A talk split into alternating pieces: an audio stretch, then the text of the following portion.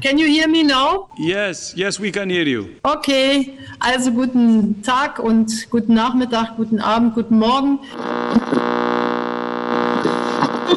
Die Corona-Krise verstärkt den Unmut gegenüber den Fußballverbänden, insbesondere auch in Thüringen. Da wurde im März mit Punktverlust gedroht, sollte es Mannschaften wagen, aus Gründen des Gesundheitsschutzes nicht antreten zu wollen. Im Mai wird mit dem Verweis auf ein demokratisches Votum die Saisonfortsetzung beschlossen, um 24 Stunden später die Entscheidung für den Nachwuchsbereich zu revidieren. Über die Gründe der signifikant anderen Ausgangslage und das Ignorieren des zuvor noch medial hervorgehobenen demokratischen Abstimmungsprozesses erfährt die Öffentlichkeit nichts, außer dass der Anruf aus Bayern kam. Doch wer glaubt, damit sind alle Fettnäpfchen getroffen, irrt gewaltig. Wir können jetzt nicht alle 14 Tage neue Beschlüsse fassen, so Udo Penzler-Bayer auf die Frage nach einem Abbruch im Erwachsenenbereich, sagt immerhin der Vizepräsident des Verbandes, desjenigen Verbandes, der wenige Augenblicke zuvor eine Beschlussfassung sogar innerhalb eines Tages komplett gedreht hatte. Da ist dann die Bitte des Präsidenten an den Initiator der Petition, die den Abbruch der Saison auch im Erwachsenenbereich fordert, er möge die E-Mail,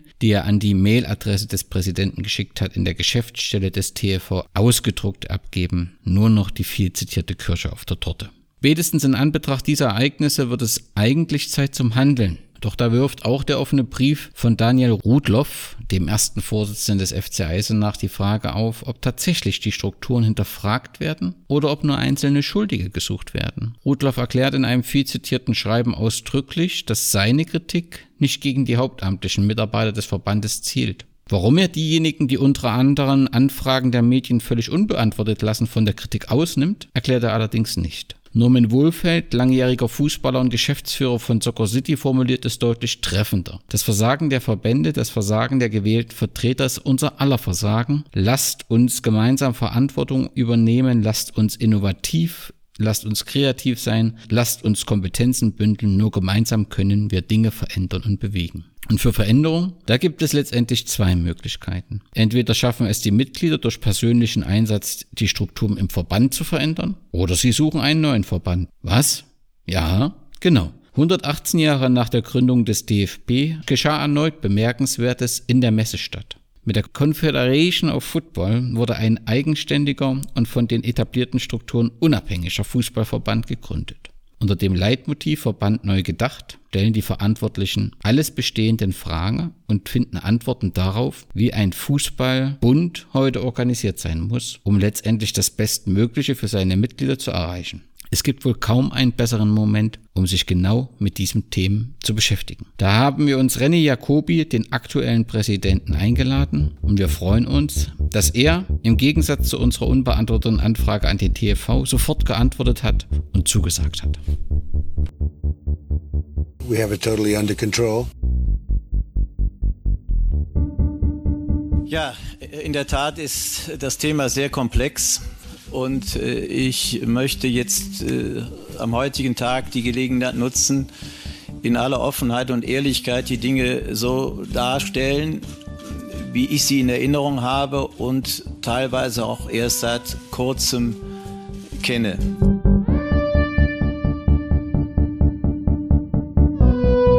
Es geht natürlich am Ende des Tages auch in dem Profifußball um Finanzen.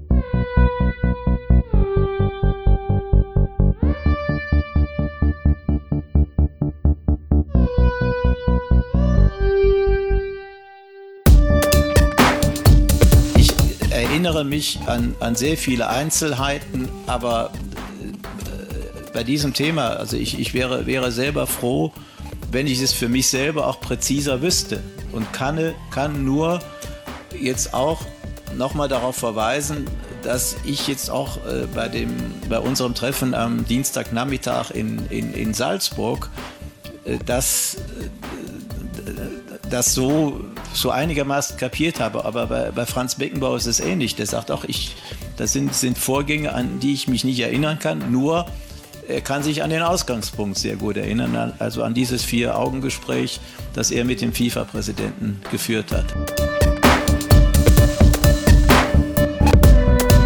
Meine Damen und Herren, trete vom Amt des DFB-Präsidenten zurück. Ich entschuldige mich dafür, dass ich durch mein wenig vorbildliches Handeln im Zusammenhang mit der Annahme einer Uhr Vorurteile gegenüber Haupt- oder ehrenamtlich Tätigen im Fußball bestätigt habe. Aber Grindel, ich frage doch offen. Ich Nein, frage Sie doch Nein, offen. Sie fragen nicht offen, Sie versuchen mir irgendwas in die Schuhe zu schieben, Nein, und dass ich sage, es gibt nie eine Global Nation League. Also, Herr Bauer, Nein, das habe ich doch verstanden. Das Herr ist in Ordnung. Herr Aber da muss ich auch Drei anständig Fragen zu nachfragen. Katar, dann stehe ich auf. Darf ich jetzt die 25 Milliarden noch einbringen? Nein. Das habe ich doch inhaltlich doch- bisher noch nicht gefragt. Herr Bauer, komm. Nein, Herr Grindel, jetzt warten. Sie doch. Lassen Sie mich doch das ich zu... Herr Grindel. Herr Grindel, kann ich jetzt zu Katar noch zu Ende fragen? Herr Grindel, Herr Grindel, wir haben zu Katar noch gar nicht gesprochen. En, entschuldigen Sie. Herr, Grindel, Herr Grindel, Herr Grindel, jetzt warten Sie doch mal bitte. Ich höre bei Ihnen eine gewisse Skepsis raus, die mich ein wenig irritiert. Ich weiß nicht, ob wir in den letzten Wochen irgendeinen Anlass dazu gegeben haben, Ihnen das Gefühl zu geben, dass wir irgendwelche Informationen zurückhalten oder verheimlichen würden. Irritiert mich ein bisschen, Herr Müller, wenn ich das ganz offen sagen darf. Die Tonalität finde ich ein bisschen komisch. Glück auf oder Hallo René, ich freue mich sehr, dass es geklappt hat, dass du so schnell zur Verfügung standst und ähm, deinen eingetragenen Verein uns heute vorstellst. Aber erstmal Hallo und vielleicht stellst du dich ganz kurz unseren Hörern mal vor. Genau, äh, René Jacobi, 35 Jahre alt, wohnhaft in Leipzig, gebürtiger Görlitzer. Das heißt Ossi wirklich aus tiefstem Herzen. wirklich, äh, mir persönlich ist es vollkommen egal, diese Ost-West-Debatte. Ähm, klar, das hängt auch viel mit der Generation zusammen. Aus meiner Sicht gibt es nur ein Land und da gehören wir alle hin. Deshalb, äh, ich sage aber halt immer so mit dem Augenzwinkern, weil die meisten kennen ja Görlitz tatsächlich nicht. Bin äh, Unternehmensberater, Schrägstrich Projektmanager für verschiedene Unternehmen in Deutschland rund um das Thema Kundenservice, was natürlich auch das ganze Thema COF und das, was ich tatsächlich jetzt auch mache, neben meinem Beruf natürlich auch noch meine Freizeit extrem prägt, ähm, weil wir immer wieder feststellen, Kundenservice ist eigentlich das, was gute von schlechten Organisationen unterscheidet. Und ich glaube, dass wir da vor allen Dingen im Amateur- und Fußballbereich extrem viel Nachholbedarf haben ähm, weil wir eben ganz viel, ganz, ganz häufig sehen, dass die Menschen, die Hilfe und Service benötigen, eigentlich immer an der gleichen Stelle stehen, dass sie es weder vom Personal noch von den Ressourcen, vom Know-how irgendwie hinbekommen, all das, was sie eigentlich machen müssten, wirklich mit der Qualität zu tun und da immer hin und her wanken. Und auf der anderen Seite sehen wir natürlich Organisationen, die von Jahr zu Jahr größer werden, äh, die auch wahnsinnigerweise immer mehr Geld verschlingen, aber keiner stellt irgendwie fest, da kommt ein Mehrwert raus. Also wir stellen fest, es werden immer mehr Positionen besetzt, es kommen immer mehr Leute dazu, aber das Ergebnis, also das, was wirklich an Service bei den, äh, bei den Vereinen, bei den Mitgliedern ankommt, das, da kann man sich mit die, also ziemlich jedem unterhalten, das kann man so an einer Hand abzählen, das sagen die meisten. Ich bin jetzt seit 20 Jahren dabei, mehr ist noch nicht passiert. Ja, du, du sagst, du bist Unternehmensberater, da hat der ein oder andere dann vielleicht gleich die Vorurteile parat, aber du bist ja nicht nur Unternehmensberater, sondern du bist ja auch um, im Fußball zu Hause. Du warst Schiedsrichter, wenn ich das richtig äh, gelesen habe, Genau. ist das so? Und ähm, dein Weg zum Fußball über das Schiedsrichterwesen oder bist du auch, auch Fan, bist du auch am Spielfeldrand voller Emotionen? Am Spielfeldrand voller Emotionen, ja, allerdings nicht tatsächlich für einen Verein. Das ähm, hat sich bei mir irgendwie so eingeschlichen tatsächlich, weil ich ja schon mit 14 angefangen habe, meinen ersten oder mit 14 meinen ersten Schiedsrichterschein gemacht habe. Und diese Neutralität zieht sich tatsächlich heute auch durch alle anderen Spiele. Ich schaue Fußball unwahrscheinlich gern, liebe Amateurfußball als das, was äh, wir heute als Profifußball bezeichnen, ähm, weil ich halt wirklich sage, das sind äh, wirklich noch Themen, da, da sieht man, dass Leute wirklich Spaß haben. Die machen das äh, aus reiner Überzeugung und es gibt ja die tausenden Beispiele aus den Vereinen, wo man einfach sieht, da sind Menschen, die machen das neben ihrem Job 30, 40 Jahre lang. Das ist für mich Überzeugung nicht. Ähm, irgendjemand bekommt ein besseres, ein besseres Angebot und geht dann halt von A nach B. Äh, obwohl man sagt, eigentlich war doch in dem Verein für dich alles super. Warum bindet dich nichts mehr an diesen Verein? Und das ist ja etwas, was wir im Amateurfußball ja wirklich überhaupt nicht sehen. Also die Anzahl der ich nenne es mal relevanten Wechsel auf einer Funktionärsebene in den Vereinen, ich glaube, die kann man an einer Hand abzählen. Und deshalb ist, das merkt man halt auch, dass es halt wirklich noch geschlossene Organisationen sind, mh, wo einfach die, diese Zusammengehörigkeit viel, viel höher da ist, was man halt auch merkt, wenn man sich mit den Menschen am Spielfeld unterhält. Die brennen halt wirklich dafür. Die nehmen unwahrscheinlich viele Sachen in Kauf. Und im Umkehrschluss sehen wir dann Menschen, wo man sagt so, du hast schon das Glück, Profi sein zu können. Und mitten in so Zeiten wie gerade eben sagst du, hm, ich verlängere meinen Vertrag nur, wenn da noch ein paar Nullen hinten dran kommen. Das, deshalb wieder, ist es halt für mich ein komplett anderer Sport mittlerweile. Ähm, was man ja, wie gesagt, auch an solchen Themen sieht. Ich habe es im, im, äh, ich in einem anderen Podcast schon mal so im Augenzwinker gesagt. Wenn 40 Leute auf dem Feld stehen, brauche ich noch 190, damit die 40 spielen können. Wahnsinn. Bei aller Liebe. Nee, das, äh, das, ja, es ist irgendwie Fußball, aber es ist nicht das, was ich unter Fußball tatsächlich in der breiten Wirkung verstehe. Okay, so ein, so ein ungutes Gefühl in Zusammenarbeit mit Verbänden, das ist ja gerade in der aktuellen Krise äh, noch verbreiteter da ähm, als zuvor, obwohl wir hatten zuvor die Causa Hopp, die ja auch so einen Beigeschmack hatte, wenn man sich überlegt, dass es da eben nur um den Schutz einer einzelnen Person ging und vorher äh, in, bei rassistischen Äußerungen ganz anders umgegangen äh, wurde, da hatte das schon so einen Beigeschmack. Aber aktuell in der Corona-Krise, so habe ich das äh, empfinden, machen insbesondere die lokalen Fußballverbände äh, eine sehr unglückliche äh, Figur äh, in ihrem Agieren. Wir haben hier in Thüringen eine besondere Situation, dass der Fußballverband im März erst droht, nämlich dann, wenn ähm, aus Gesundheitsschutzmannschaften nicht antreten sollten oder Spielern droht er mit Punktabzug, also zu Beginn der Krise ein sehr, sehr unglücklicher Einstieg. Da kann man noch argumentieren, ist alles für uns neu, äh, diese, diese Krankheit ähm, und sind alles keine Mediziner, da könnte man noch mitgehen, aber das nun in der Zwischenzeit hier selbst demokratische Voten innerhalb von 24 Stunden gekippt werden, das ist, glaube ich, schon deutschlandweit eine einmalige Situation. Nichtsdestotrotz höre ich auch aus Bayern eine große Unzufriedenheit. Wir haben dort eine Petition. Ähm, aber es kommt doch relativ wenige Menschen darauf zu sagen, ich habe jetzt diese Unzufriedenheit, ich gründe jetzt einen neuen Verband. Und da muss es ja irgendeine Zündung, äh, irgendeinen äh, Anlass gegeben haben, dass du gesagt hast, also wir, wir versuchen das jetzt mal besser zu machen und versuchen uns als alternativen Ver Verband äh, in einem Feld zu positionieren, wo eigentlich das ganze Feld fast besetzt ist, wo man eigentlich gar keinen Platz zum Atmen ist und trotzdem hast du gesagt, ich will das versuchen. Oder ihr habt das äh, gesagt, ihr wollt das versuchen. Wie ist es dazu gekommen? Was war der Auslöser? Also ganz grundsätzlich ist erstmal die Thematik, jeder, wenn man Fußball jetzt mal als klassischen Markt bezeichnet, jeder Markt ist ja an sich erstmal aufgeteilt. Es sei denn, wir reden über den Markt, der komplett neu, äh, der, der sich komplett neu entwickelt. Und das, davon gibt es heutzutage nicht mehr so wirklich viele. Ähm, aber wenn, ist es vollkommen egal. Es gibt immer irgendwo einen, einen Ausgangspunkt, wo jemand sagt, ich glaube, ich kann das besser. Ich glaube, wir können das besser. Und ähnlich ist es eben auch im Fußball. Wir haben einfach Stand heute sehr, sehr gewachsene Strukturen über ganz, ganz viele Jahre. Und gerade jetzt in dieser Zeit äh, zeigt sich ja einfach, dass diese Strukturen einfach vollkommen an ihre Grenzen stoßen. Die Thematik natürlich ist Corona neu für alle. Umso wichtiger ist aber eben genau diese Feinfühligkeit. Wenn ich sage, ich, kann, ich bin mir nicht sicher, ich bin nicht Virologe, ich bin nicht Mediziner. Wenn mir dann aber jemand sagt, okay, ich habe aber Befürchtungen zu spielen, dass ich mich anstecke, dann muss ich wegkommen von meiner, was sind eigentlich meine Regularien, die im, normal, normalen Spielbetrieb vollkommen okay sind, wie kann ich die für so eine Ausnahmesituation nehmen? Das, was, was natürlich bei uns wichtig ist, wir haben uns nicht erst jetzt gegründet, sondern uns gibt schon seit 2018, äh, genau genommen seit dem 28. Januar 2018, also weit, weit vor Corona. Aber auch da gab es ja schon diese klassischen Probleme. Wir haben Vereine, die eigentlich eine sehr, sehr klare Vorstellung haben von dem, was sie von dem Verband erwarten, was er liefern soll. Wir haben Verbandsstrukturen, die ganz häufig einfach vollkommen an der Realität vorbeigehen, die schon lange nicht nur aus unserem Gefühl, sondern auch aus dem Gefühl von den Menschen, mit denen wir sprechen, an den eigentlichen Interessen der Vereine vorbeileben, ähm, wo es ganz, ganz viel um, Struktur, um strukturelle Fragen, um ressourcentechnische Fragen geht, um Abläufe. Und jetzt in, in, innerhalb von Corona verdichtet sich das Ganze natürlich. Jetzt sieht man eben auch, diese ganze Problematik mit 21 Landesverbänden und der eine läuft rechts rum, der andere läuft links rum und das in genau dem gleichen Kontext. Wir haben zwei Landesverbände, die irgendwo Haftungsrisiken offensichtlich sehen. Was spannend ist, weil 19 andere Landesverbände inklusive der Regionalverbände sehen ja offensichtlich keine. Und jetzt muss man ja immer noch sagen, all diese Organisationen agieren unter dem gleichen Rechtsrahmen. Jetzt weiß man, klar, Juristerei ist immer ein bisschen schwierig. Aber ich sag mal, wenn 19 plus 4, also 19 Landesverbände plus 4 Regionalverbände sagen, alles klar, wir brechen ab. Und zwei aber sagen, wir sehen Haftungsrisiken. Da muss man sagen, okay, führt doch mal aus, wo sollen denn die Haftungsrisiken herkommen, wenn alle anderen sie nicht sehen.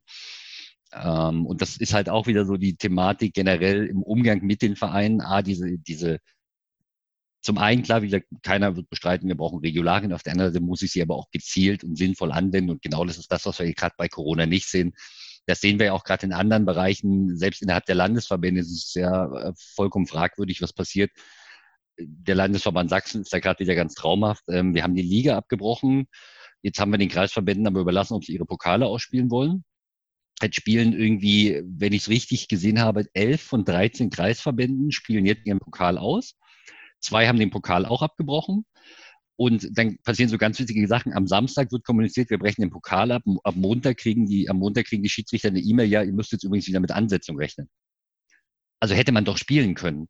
Das heißt, der spielerische Rahmen wäre doch da gewesen, tatsächlich auch diese Pokalspiele zu machen. Und auch da ist wieder, das ist eine Entscheidung, die ist vollkommen an den vorbei, äh, Vereinen vorbeigelaufen. Da sind sie noch nicht mal gefragt worden. Und auch dieses äh, Verhalten ist ja von Landesverband zu Landesverband unterschiedlich. Mal sind die Vereine gefragt worden, mal sind sie nicht gefragt worden. Wenn sie gefragt wurden, hieß es immer, oder in den meisten Fällen, ja, wir holen uns mal so ein Meinungsbild ein. Wir, ihr könnt sagen, was ihr wollt, aber wir binden euch nicht an das, was ihr wollt, sondern wir können auch anders entscheiden. Ähm, das, dann muss ich sagen, okay, dann, wenn mich eigentlich eh nicht wirklich interessiert, was die Leute wollen dann brauche ich doch dieses demokratische, ich frage dich mal doch gar nicht erspielen, weil das ist eine Beschäftigung für alle. Und auch das ist ja ein Thema, das generell diese eigentliche Thematik, wie wir sie haben im, im, im heutigen Zeitalter, dass Menschen mitentwickeln wollen, dass Menschen mitreden wollen, vor allen Dingen dann, wenn sie es betrifft, bei den heutigen Verbandsstrukturen überhaupt nicht ausgeprägt ist. Im Normalfall gehen die Menschen aller vier Jahre einmal zum Verbandstag. Da geht dann üblicherweise der Vereinsvorsitzende hin und auch da muss man ja sagen, die meisten Landesverbände haben mir schon ihre Satzung geschrieben, dass ich gezwungen bin, dahin zu gehen, weil ansonsten gibt es Strafgelder. Wenn ich also meine Mitglieder schon dazu zwingen muss, dass sie zu einer Demokratie, dann läuft das schon etwas grundsätzlich schief. Ich meine, auch äh, wir finden das in keinem anderen demokratischen Wahlsystem, was wir haben. Wir sagen nicht zur Bundestagswahl, also wer nicht kommt, zahlt Strafgelder, sondern es ist eine freie Entscheidung von jedem, weil auch zu etwas nicht zu gehen, ist eine demokratische Entscheidung.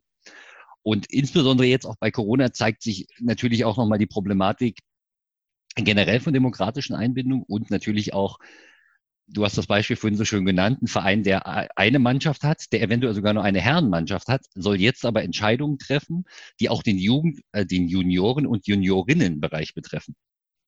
Da, da, da sagt er, ich kann nur aus meiner Sicht reden. Das heißt, man hätte hier schon wieder viel, viel mehr clustern müssen, nämlich die Frage, macht im Herrenbereich Sinn abzubrechen, macht im Frauenbereich Sinn abzubrechen. Was ist mit Pokal, was ist mit Junioren, Juniorinnen, spielen wir die Pokale? Wir hatten, man hat aber versucht, das alles in einer großen Gesamtentscheidung zu verdichten. Und das, was wir extrem kritisch finden, ist zu sagen, okay, stimmt doch mal ab, was die Konsequenzen und die Folgen daraus sind. Das heißt, die Folgekonzepte, die erarbeiten wir erst danach. Das hat so ein bisschen was von, von der Brexit-Entscheidung. Stimmt erstmal ab, ob ihr wollt oder nicht, was das in der Konsequenz bedeutet. Das werdet ihr ja danach sehen. Und da muss man einfach sagen, es ist schwierig, auch für die Vereine da eine valide Entscheidung zu treffen. Dazu kam ja auch bei den meisten Fällen, da bin ich jetzt in Thüringen, äh, gebe ich zu, nicht hundertprozentig drin, dass aber so Entscheidungsvorlagen so drei, vier, fünf Tage vorher vergeben worden sind oder überhaupt verschickt worden sind, in einer Zeit, in der auch die Vereinspräsidenten gar nicht den großen Zugriff auf ihre Mitglieder hatten. So, jetzt ist ja, bin ich aber Vereinspräsident und vertrete ja meine Mitglieder. Wie soll ich jetzt, wo ich meine Leute nicht auf dem Spielfeld treffe, beim Training, beim Spiel, wie soll ich jetzt hören, was haben die eigentlich für eine Meinung? Das heißt, ich, ich stehe auf einmal auch als Vereinspräsident in der Geschichte, ich muss jetzt hier was entscheiden, indem ich meine Mitglieder vertrete, habe aber kaum Rückkopplungsmöglichkeiten. Und das ist ja generell aus unserer Sicht auch äh, ein Riesenproblem. Vor allen Dingen, man muss auch hier sagen, das ist ja keine Standardentscheidung. Das ist eine hoffentlich eine Once-in-a-Lifetime-Entscheidung, die wir nie wieder treffen müssen oder nie wieder jemand treffen muss. Aber spätestens dann muss man sagen, okay, erst dann muss oder erst recht dann muss der demokratische Prozess inklusive aller Erklärungen, inklusive aller Ausführungen, Folgenbetrachtung viel, viel sauberer sein. Und was man ja auch mal sagen muss, ist ja nun bei weitem nicht so, dass es keine Zeit gegeben hätte, das alles sauber aufzuarbeiten. Weil, wenn man mal ehrlich ist, im März sind die, ist, ist es alles unterbrochen worden. Da hat man vielleicht noch bis Mitte April gehofft, okay, vielleicht geht es ja noch weiter. Aber wenn man äh, die Nachrichten und alles verfolgt hat und auch die Entwicklung, war spätestens Mitte April klar, okay, spätestens jetzt müssen wir uns wirklich ausführliche Detailgedanken machen, dass ein Abbruch extrem wahrscheinlich ist. Da muss man natürlich aber auch dazu sagen, und das kam wieder, da fiel wieder das Ganze ein bisschen blöd von oben. Wenn natürlich ganz oben im Dachverband schon entschieden wird, naja, wir können die Saison auch verlängern, dann mache ich natürlich ein Riesentor auf, wo ich sage, das macht aber vielleicht genau für, wieder für den Amateurbereich gar keinen Sinn. Und deshalb verstehe ich auch eher die Problematik andersrum, dass ich sage, okay, naja, jetzt habe ich, jetzt kann ich eigentlich länger spielen. Wenn jetzt jemand klagen würde, es gibt ja gar keinen Zwang abzubrechen. Und das ist das einzige Haftungsrisiko, was ich da sehe. Sie sagen, warum? Wir könnten doch weiter spielen. Ihr habt es ja selber eröffnet. Wenn ich einfach von vornherein gesagt hätte, okay, die Saison endet wie regulär am 30.06., dann hätte ich das auch aus meiner Sicht juristisch sauber begründen können, sagen können, wir schaffen es in der Zeit nicht. Wenn ich aber natürlich erst sage, ich verlängere, um dann zu sagen, okay, wir brechen lieber doch ab. Hm. Aber auch da muss man sagen, sind die Landesverbände ja nicht ganz unschuldig an dieser Entscheidung, denn immerhin für diese Verlängerung der Saison haben sie ja alle fleißig mitgestimmt. So sieht's aus. Wir sind schon wieder fest drin im Corona und das bietet auch wirklich genug äh, äh, Diskussion, weil es auch ein Beleg ist, wie das Demokratieverständnis tatsächlich äh, ist. Trotzdem will ich nochmal zurück ähm, was gab so, so, so eine eine Zündung, wo du gesagt hast, jetzt legen wir los, wir gründen einen eigenen Verband? Es gab einen Moment, in dem die Überzeugung vollkommen da war. Es, das ist aber natürlich bei so einer Geschichte, das ist halt tatsächlich ein Weg, der sich entwickelt. Ein Weg, der, und da kommt eben wieder ein bisschen meine Unternehmensberaterneigung mit dem typischen Hinterfragen, warum macht das jemand so? Warum ist es so, wie es ist? Und das war, als wir angefangen haben, muss man ja sagen, das ist ja nicht vor zwei Jahren oder vor drei Jahren, sondern wir haben eigentlich vor mittlerweile fünfeinhalb Jahren angefangen, uns eigentlich mit dem Thema zu beschäftigen, ähm, generell Strukturen zu hinterfragen, warum sind sie so, wie sie heute sind. Und in diesem Kontext kommt man natürlich mit ganz, ganz vielen Leuten in, in, ins Gespräch. Das ist natürlich der eklatante Vorteil als Schiedsrichter und auch noch als Schiedsrichter, der jedes Wochenende so zwei, drei Spiele hat. Du bist zwangsläufig mit sechs verschiedenen Vereinen im Gespräch. Das heißt, du hörst, welche Probleme haben die, welche Vorteile sehen die in heutigen Verbandsstrukturen, was fehlt ihnen eigentlich auch, um dann daraus eigentlich rauszuarbeiten, okay, was wollen sie eigentlich und im anderen, auf der anderen Seite abzugleichen, was wird heute nicht geliefert, um dann eben auch wieder mit Leuten in den Verbänden zu sprechen und sagen, warum macht ihr das eigentlich nicht? Warum seid ihr nicht transparent? Warum seid ihr eigentlich gemeinnützig und Zahlen gibt es noch einmal alle vier Jahre? Ähm, warum beteiligt ihr eure Mitglieder nicht mehr? Äh, das sind ja alles Themen, die ja Stand heute möglich sind. Ähm, ich meine, wir haben ja ein bisschen einen Lachanfall bekommen, als dann irgendwie Anfang des Jahres hieß, okay, hier Mitgliederversammlungen dürfen jetzt auch online und digital gemacht werden. Entschuldigung, da steht bei uns in der Satzung seit unserer Gründung drin, dass wir das genauso tun. Weil auch das ist, wir sind im Jahr 2018 das gehört einfach dazu. Ich kann nämlich nicht und erst recht nicht von Ehrenamtlichen erwarten, dass die an einem Freitagabend oder an einem Donnerstagabend für irgendeinen Verbandstag, ähm, vor allen Dingen auf, Land auf Landesebene, einmal quer durchs Bundesland reisen. Und es spricht überhaupt nichts dagegen, dass die Leute teil online teilnehmen. Es spricht auch aus unserer Sicht überhaupt nichts dagegen, dass Leute online abstimmen. Sofern ich ein gesichertes System habe. Aber das sind alles Kleinigkeiten. Und der endgültige Auslöser, nachdem wir eigentlich schon festgestellt haben, okay, es wird nicht du kannst diese bestehenden Strukturen einfach nicht verändern, weil immer, wenn jemand anfängt, heißt es, ah, wir können es nicht, muss der drüber machen, der darüber sagt aber, ist eigentlich gar nicht mein Problem. Also warum soll ich was ändern, weil mich betrifft es ja nicht. Ähm, das ist noch der Bestfall. Im Schlechtfall sagt er, nee, es ist noch eine Ebene drüber. Und dann landet man irgendwann auf, auf einer Dachverbandsebene und sagt, okay, denen ist ja gleich komplett egal also die sind ja noch viel weiter weg. Die betrifft es auch nicht, wenn ich nur die dritte Bundesliga manage, interessiert mich doch nicht, ob irgendeine Regel, im Zweifelsfall irgendein Kreisverein irgendwie äh, stört oder dem oder den Kreisverein nicht weiterhilft. Und das, was letztendlich der ausschlaggebende Punkt war, wo dann wirklich die Überzeugung hundertprozentig da war, war tatsächlich ein Auftreten der deutschen Nationalmannschaft hier in Leipzig bei einem Länderspiel gegen Georgien, groß gefeiert ähm, worden als Weltmeister, sind dann ausgepfiffen worden, weil sie wirklich ein jämmerlich schlechtes Spiel gemacht haben. Jetzt muss man natürlich sagen, Georgien ist keine Weltmacht. Gegen Brasilien hätte man gesagt, okay, das, hm, aber gegen Georgien, und wenn man dann natürlich als Profi ausgepfiffen wird, weil das, was man da auf dem Feld zusammengebracht hat, einfach wirklich nicht gut ist, dann ist es halt einfach aus meiner Sicht enorm dreist zu, zu wissen, dass diese Menschen, die im Stadion sind, teilweise 90 Euro für eine Eintrittskarte bezahlt haben, um mich zu sehen, um mir meinen Traum vom, vom Profitum zu ermöglichen. Und dann ohne Abklatschen, ohne, äh, sorry Leute, war irgendwie nicht so gut, aber cool, dass ihr da wart, ohne Kommentar in die Kabine zu verschwinden. Das war so der erste Punkt. Und der zweite, wir standen dann mit äh, zwei Freunden an dem Mannschaftshotel, weil das halt hier direkt in der Leipziger Innenstadt ist. Und vor dem Mannschaftshotel standen, oh, wenn es 50 Leute gewesen sind, ist es wirklich viel. Und der Großteil davon war kleine Kinder. Jetzt kommt halt dieser Mannschaftsbus und jetzt denkt man, okay, die habt, also ihr habt schon ein schlechtes Spiel abgeleistet. Ihr hattet jetzt also genug Zeit, den Kopf frei zu bekommen und euch darauf zu besinnen, dass die Leute alle wegen euch hier sind. Und dann kam dieser Mannschaftsbus, die Tür flog auf und von, ich glaube, irgendwie 30 Leuten in dem Bus sind genau zwei draußen geblieben. Der Rest ist ohne Kommentar stur ins Hotel, wo ich auch einfach sage, sorry Leute, hier sind Kinder. Und die sollen euch folgen und ihr kriegt halt jetzt nicht mal für nötig, bei 50 Leuten dort einmal durchzugehen, Bilder zu machen. Ja, das ist ein anstrengender Tag mit Anreise und Spiel, aber nochmal, die Leute sind wegen euch hier, die bezahlen euren, die bezahlen euch die Möglichkeit. Und das war eigentlich so das, für mich so das, die, die, da hat sich eigentlich alles zusammenkondensiert in dem Punkt, nicht nur die Organisation, zu der diese Nationalmannschaft gehört, ist vollkommen abgedreht von der Basis oder viel zu weit weg von der Basis, sondern selbst das, selbst die Nationalmannschaft selbst. Und das hat man ja auch später gesehen, als einem irgendwie aufgefallen ist, Mensch, das wäre doch irgendwie nett, wenn die näher an den Zuschauern wären. Allein, dass man Menschen daran erinnern muss, zeigt doch, dass dieser, dass dieser ganze Profibereich vollkommen weit weg ist. Und natürlich ist es bestimmt spannender, irgendwo in der VIP-Loge zu sitzen, als äh, in einem Kreisklasse-Kick auf Asche, nebendran zu stehen im Hochsommer, wenn irgendwie alle staubt. Aber das ist halt nun mal der, der Großteil der Menschen spielt halt auf diesem Umfeld. Kann ich mich halt nicht nur nach dem kleinsten Teil richten. So ist es wohl. Wenn ich jetzt, äh, ähm, also es gibt ja viele, die unzufrieden sind und letztendlich wäre doch aber auch eine Möglichkeit, oder das wäre doch auch eine Option gewesen, zu sagen, ich bin Schiedsrichter, bin Mitglied in einem Verein, ich engagiere mich jetzt hier in dem Verein, lass mich aufstellen äh, für den äh, Leipziger Fußballverband und dann für den sächsischen Fußballverband und will diesen besser machen. Warum hast du gesagt, dieser Weg kommt für mich nicht in Frage, dort erreiche ich mein Ziel, das kann ich nicht erreichen?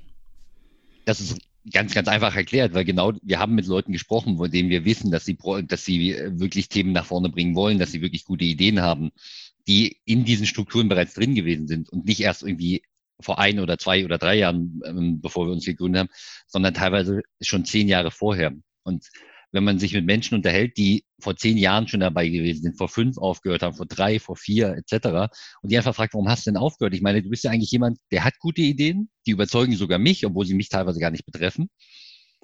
Warum hast du aufgehört? Und wenn die einfach sagen, ich habe alles probiert, ich habe ich hab Anfragen eingereicht, ich habe Anträge eingereicht, die sind, und das auch das Thema Anträge einreichen sehen wir jetzt ja wieder, die sind einfach nicht berücksichtigt worden.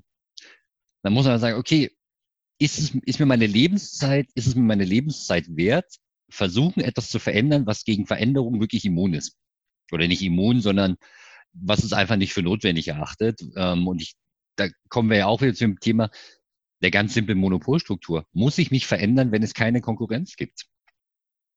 Und wir wissen, wie das mit Monopolisten ist. Monopolisten sagen immer, du, das ist ganz einfach. Wenn du unzufrieden bist, dann komm nicht zu mir. Das ist ja auch ein Satz, der ja heute, häufig heute auch von den bestehenden Landes- und Kreisverbänden kommt. Die Vereine hätten sich freiwillig diesen Strukturen angeschlossen. Ich, bei dem Wort Freiwilligkeit sage ich immer, naja, freiwillig ist es jetzt nicht, wenn ich nicht wählen kann. Und das ist aber allein die sagen, du hast dich uns freiwillig angeschlossen, deshalb musst du, egal wie blödsinnig die Regelungen sind, die wir hier irgendwann mal beschlossen haben, deshalb müssen diese Regelungen auch weiter so bestehen bleiben, zeigt eben genau diese Thematik, du, wir können machen, was wir wollen. Dann kommt natürlich immer das Thema, ja, ihr könnt ja einmal aller vier Jahre beim Verbandstag was einreichen. Und dann sagen die meisten Vereine auch, ja, das Problem interessiert, betrifft mich aber jetzt, in vier Jahren. Hm.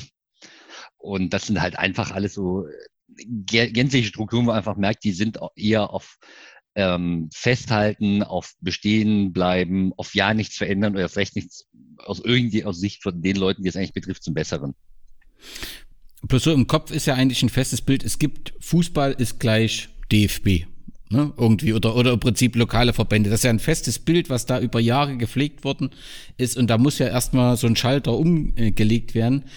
Anders ist das im Boxen, da kennt das jeder. Ne? Und das ist aber auch so ein Beispiel, wo es dann eben häufig äh, äh, äh, zu komischen äh, Ereignissen führt. Wie ist da die Situation eigentlich in anderen Ländern und anderen äh, Sportarbeiten, äh, Sportarten? Ist das häufig so, dass das in, in, in Monopol verteilt ist oder ist es dadurch diese, ähm, ich glaube, es war ein EU-Recht, was die Situation ein bisschen geändert hat oder sogar ein Urteil? Wie ist da so die, die Situation hinsichtlich der Verbände in den verschiedenen Sportarten? Grundsätzlich gibt es das Thema sogar in Deutschland schon im, im Ringerbereich. Da gibt es ja die Deutsche Ringerliga, die letztendlich genau auch aus der gleichen Grundlage entstanden ist. Nämlich fünf Vereine haben gesagt, wir sind unzufrieden mit dem, was der, was die, was der heutige Dachverband aus der ja quasi eigentlich unser Dienstleister ist, der eigentlich uns vertreten soll, ähm, für uns macht, respektive mit uns macht.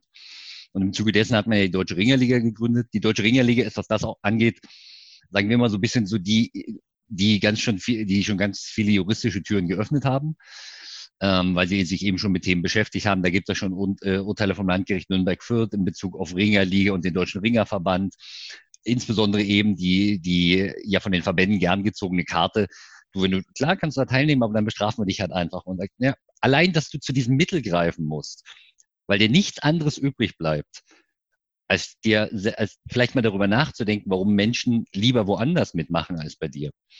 Ähm, allein das zeigt schon auch eine gewisse Abgehobenheit, die oder eine gewisse Selbstüberschätzung, die man einfach haben muss und dann sagt, du, wenn du woanders teilnimmst, zerren wir dich halt einfach vor Sportkirchen. Das ist ja nicht nur im, im, im Ringerbereich so, das kennen wir ja teilweise selbst im, aus dem Fußball, da gibt es ja auch ganz simple Beispiele aus Bayern wo irgendwie äh, eine Lande oder irgendwie eine Mannschaft auf, auf Landesebene ein Freundschaftsspiel gegen Tibet machen will. Der Bayerische Fußballverband sagt ja, der DFB sagt nein.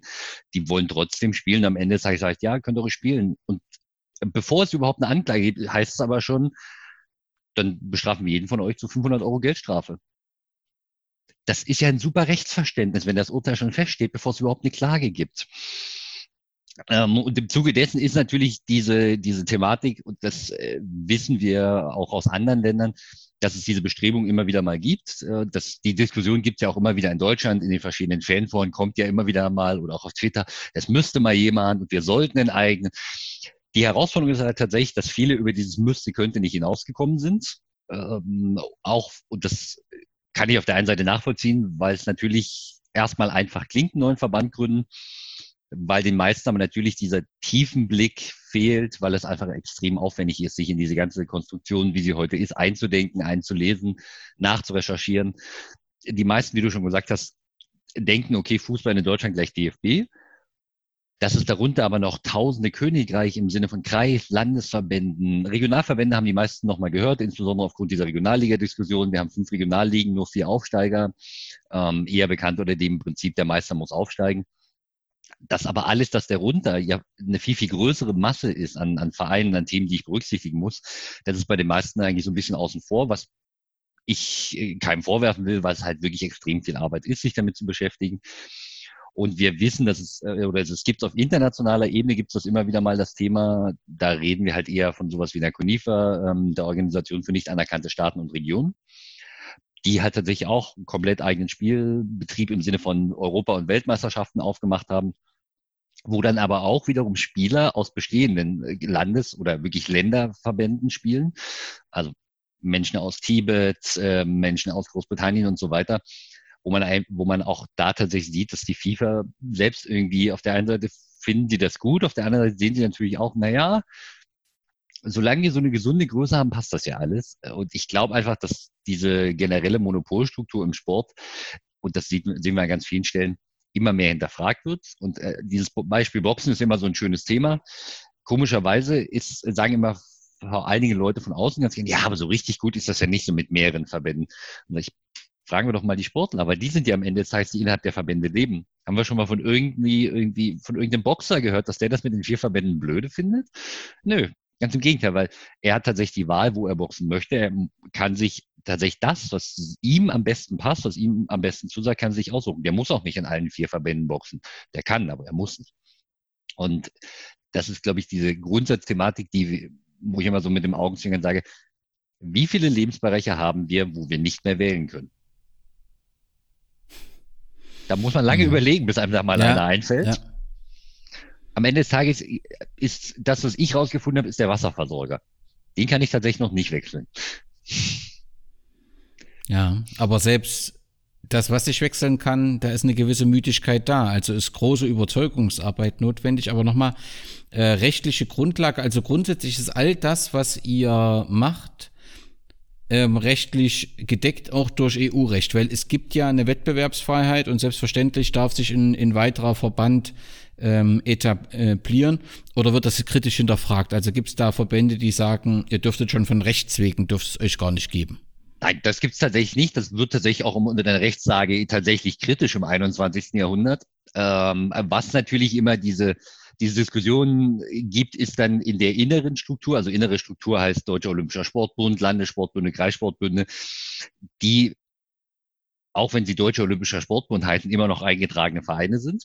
Das heißt, auch das ist ein, da geht es natürlich immer um die Thematik des Einverbandsprinzip. Also der Deutsche Olympische Sportbund erkennt nur einen Dachverband an und so weiter nach unten, wo wir auch sagen, das darf er ja gern machen. Also wir werden ja keinem anderen Verband da irgendwie reinreden, wie er seine Arbeit machen möchte.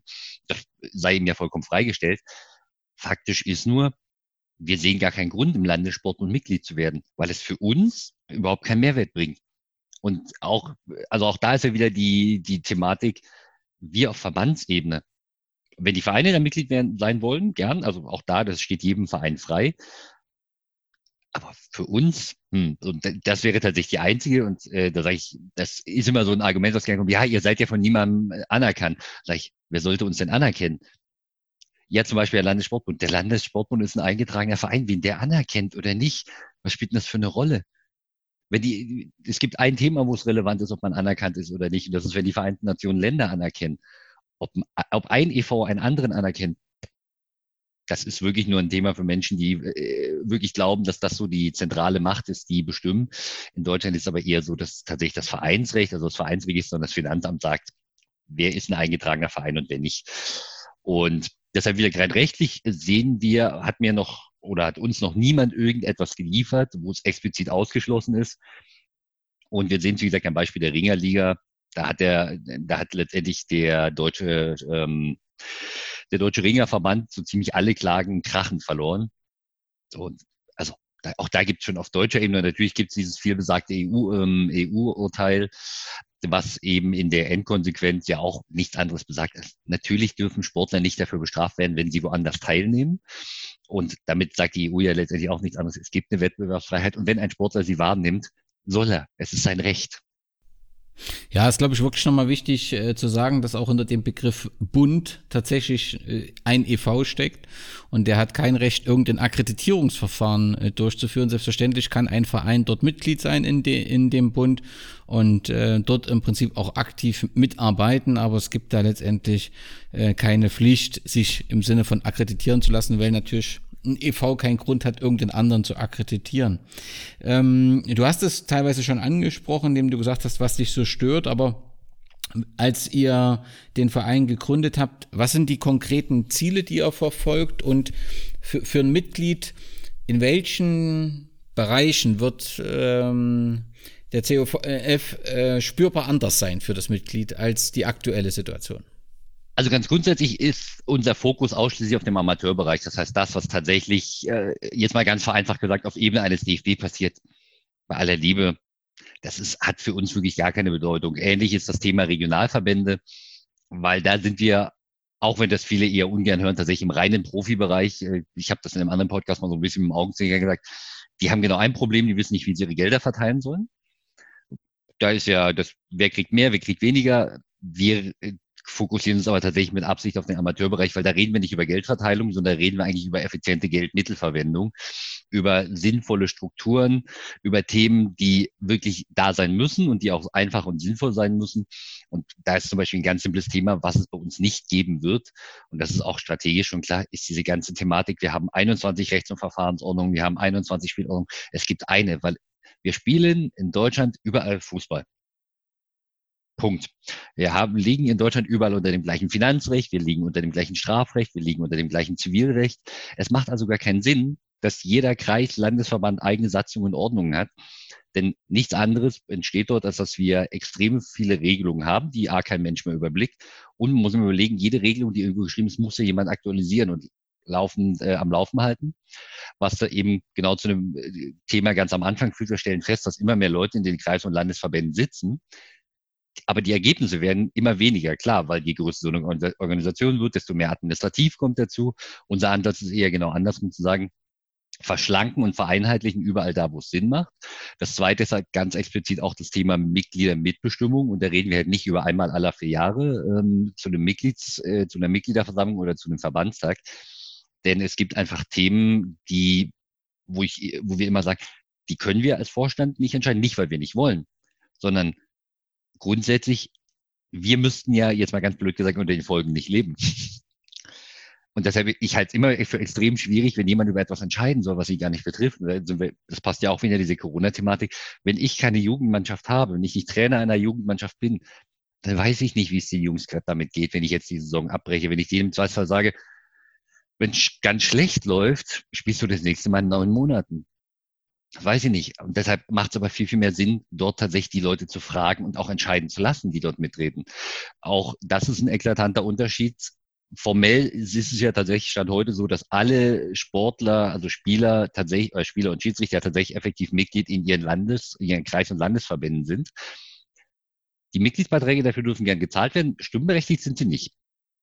Sondern stimmberechtigt ist immer nur der Vertreter des Vereins, was eben auch zu ganz fragwürdigen Konstellationen führt, obwohl jetzt der Vereinsvertreter oder der Vereinsvorstand über einen Schiedsrichterausschussvorsitzenden entscheiden soll. Mit dem hat er ja nun wirklich gar nichts zu tun also wenn jetzt nicht alles schief geht, aber im Normalfall hat er mit dem gar nichts zu tun.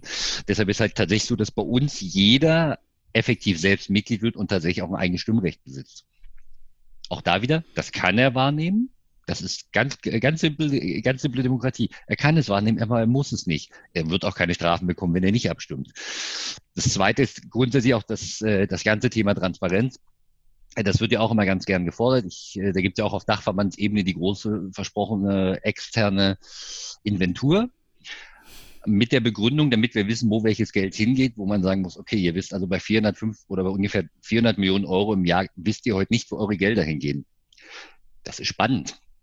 Erschreckend, das ist erschreckend, ja. Das ist erschreckend mit knapp 400 Mitarbeitern oder mit knapp 300 Mitarbeitern ist das wirklich erschreckend. Ähm, das zweite ist halt, was jedem bei uns auffällt, ist, dass wir extrem auf das Thema Automatisierung und Digitalisierung achten. Immer mit unter dem Aspekt Aufwand, also Ressourcen und Geld, weil wir immer sagen, niemand hat einen Mehrwert davon, wenn irgendwo irgendjemand von einem Rechner sitzt. Das bringt keine Schiedsrichter weiter, das bringt keine Spieler weiter, das bringt keine Vereine weiter. Deshalb der Ansatz ist, den kompletten administrativen Aufwand so sehr zu entschlacken wie möglich.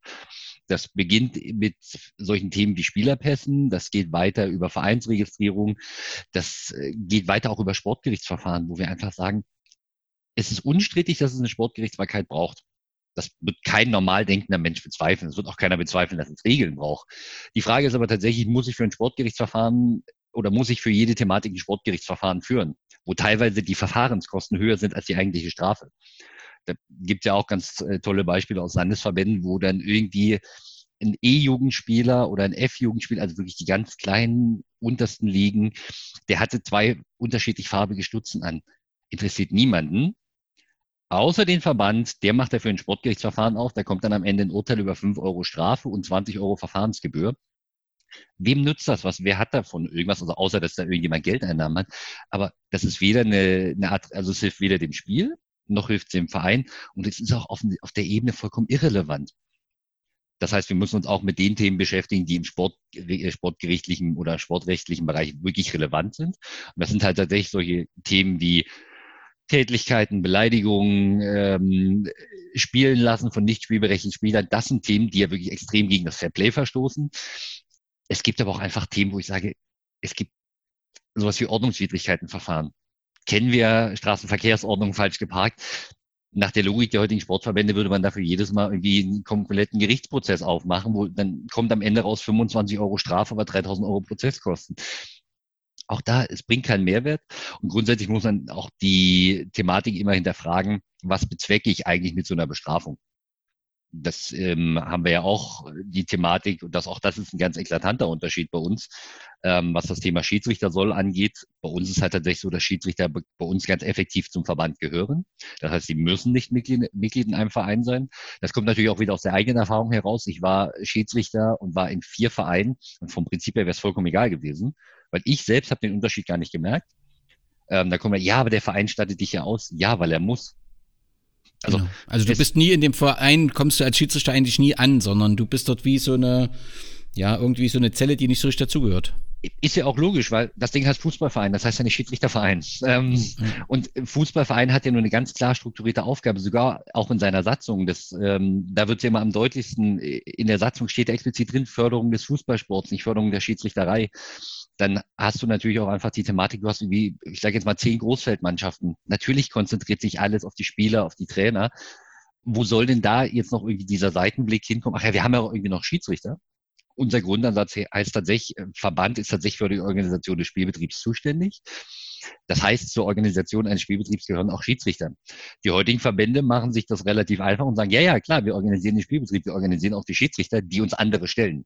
Und wenn die anderen das nicht tun, dann nehmen wir ihnen die Geldstrafen ab. Und auch hier ist ja eine ganz witzige Thematik, die man schon seit Jahren beobachten kann. Die Strafzahlungen sind extrem hoch, aber sie versacken im kompletten Verbandsbereich. Jetzt muss man ja sagen, okay, also wenn ich dafür sorgen möchte, dass Schiedsrichter bleiben und ich nehme dir eine Geldstrafe weg, weil du zu wenig Schiedsrichter hast, dann ist es ja hochgradig sinnvoll, dieses Geld auch in die Schiedsrichter zu stecken, die ich habe, damit sie bleiben. Und nicht, ich nehme dir das Geld ab, weil wenn Schiedsrichter Problem haben, stecke es in irgendwas anderes und hinten dran fallen mir noch mehr Schiedsrichter runter, worauf ich hin auf der anderen Seite noch mehr Einnahmen habe. Ähm, was ja ein bisschen auch die Krux ist, äh, dass ich immer sage, ist jemand wirklich daran interessiert, an, ein, an einer Lösung zu arbeiten, in der er ganz wesentlich ähm, finanziell profitiert, und zwar in mehrerlei Hinsicht. Er profitiert davon, dass, äh, die, dass die Schulungsgebühren von den Vereinen gezahlt werden müssen, wenn neue Schiedsrichter anfangen. Er profitiert davon, wenn Vereine zu wenig äh, Schiedsrichter haben. Also vom Prinzip her profitiert er immer. Ähm, wie gesagt, das ist ein ganz, ganz eklatanter Unterschied, weil wir explizit der Auffassung sind, dass nur auf Verbandsebene kannst du A, diese Spielleiter und diese Schiedsrichter sauber ausbilden. Das ist übrigens auch das, was ja die heutigen Verbände tun. Dann übernehmen doch aber auch die Komplettverantwortung dafür, nämlich, dass sie bleiben, sorgt für den Umfeld, in dem sie bleiben. Weil auch das, da heißt ja immer ganz gern, naja, die Vereine müssten einfach mehr tun. Und du sagst, ja, aber mit den Vereinen haben die Schiedsrichter am wenigsten zu tun. Und wir reden halt nicht nur darüber, das ist immer so eine sehr verkürzte Diskussion, wenn Spieler und Trainer und Zuschauer sich alle besser benehmen würden, hätten wir, hätten wir viel mehr Schiedsrichter. Das ist ein Teil der Wahrheit, ja, aber halt auch nur ein kleiner. Ein ganz großer Teil der Schiedsrichter hört eben auf, weil die Strukturen rundherum nicht brauchbar sind. Das geht mit so ganz simplen Thema, äh, Themen los. A, ich werde beobachtet. B, wer beobachtet mich? Kann ich anhand des Beobachters, und das ist in vielen Fällen der Fall, kann ich schon voraussagen, was ich ungefähr für ein Ergebnis habe. Das geht weiter über die, über die Bewertungsmatrix an sich, bei der niemand logisch erklären kann, warum es eine Gesamtskala von 1 bis 10 gibt, sich 99 Prozent aller Schiedsrichterbeobachtungen aber im Bereich 7, 8 bis 8, 4 bewegen. Das heißt, 99 Prozent bewegen sich auf einem Korridor von 0,6, also von 0,6 Punkten. Und was natürlich in der Konsequenz daraus folgt, ist, dass ich eigentlich eine Tabelle habe, die niemand interessiert. Das kann man ein bisschen vergleichen, wenn über Schiedsrichterauf- und Abstiege äh, im Fußballbereich so entschieden worden oder entschieden werden würde, wie wir das bei Schiedsrichter machen, wäre der HSV nie abgestiegen. Dann hätte man gesagt, der ist schon so lange dabei, wir können den nicht absteigen. Das außerdem, der hat ja eine Uhr, die müsste er ja abbauen. Das ist ja schlecht. Deshalb der HSV muss in der ersten Liga bleiben. Bei Schiedsrichtern ist es tatsächlich ein konsequentes Bild, dass es eigentlich eine Tabelle gibt, es aber vollkommen egal ist, wer dort an erster, zweiter, dritter Stelle steht. Wir haben das bei, äh, wir kennen das von ganz vielen Schiedsrichtern. Die pfeifende, herausragende Saison sind eindeutig auf Platz eins der Tabelle und aufsteigen, und es steigt am Ende Platz drei, vier, fünf auf. Ja, dann brauche ich die Tabelle nicht bei aller Liebe. Dann spart euch das, weil die hat ja keinen Wert. Auch das ist ein Thema, was wir aus Sicht unserer Schiedsrichter tatsächlich verändern, weil wir ganz bewusst sagen, es ist ein sportliches Prinzip, genauso wie bei Mannschaften. Das heißt, wenn ich am Ende der Saison auf den Aufstiegsplätzen stehe, steige ich auf. Wenn ich am Ende der Saison auf Abstiegsplätzen stehe, steige ich ab. Diese Begründung, ja, aber der ist erst ein Jahr dabei und er hat ein Jahr Welpenschutz, gibt's nicht. Das ist ein sportlicher Wettkampf, ähm, auch unter Schiedsrichtern. Und das ist ja auch etwas, das zieht sich ja ähm, dass man dieses sportliche Prinzip ausgehöhlt hat, zieht sich ja letztendlich bis in die erste Liga. Ich glaube, der, wenn ich es richtig im Blick habe, der letzte Schiedsrichter aus der ersten Liga ist, glaube ich, vor zwölf oder dreizehn Jahren abgestiegen. Der Rest hört einfach nur auf, weil er zu alt ist. Und da muss man einfach sagen, also entweder wir sind in einem sportlichen Wettkampf oder nicht. Und ähm, also es darf, muss jeder vom Prinzip her immer daran arbeiten, 100 Prozent zu geben. Etwas, was bei uns auch eklatant anders ist, ist die Thematik, wenn ich gewählt bin. Das trifft alle Vorstände, das trifft alle Leitungspositionen. Kann ich mich nicht vier Jahre ausruhen oder drei Jahre ausruhen? Im vierten Jahr gebe ich mal richtig Gas, damit sich alle nochmal dran erinnern, dass ich da bin. sondern es ist tatsächlich so, dass wir jedes Jahr zur Mitgliederversammlung gibt es eine Zufriedenheitsabstimmung, an der alle Mitglieder teilnehmen können. Und ja, das ist so. Ähm, und wer da eine Zufriedenheit unter 50 Prozent erreicht, verliert seinen, verliert seinen Posten.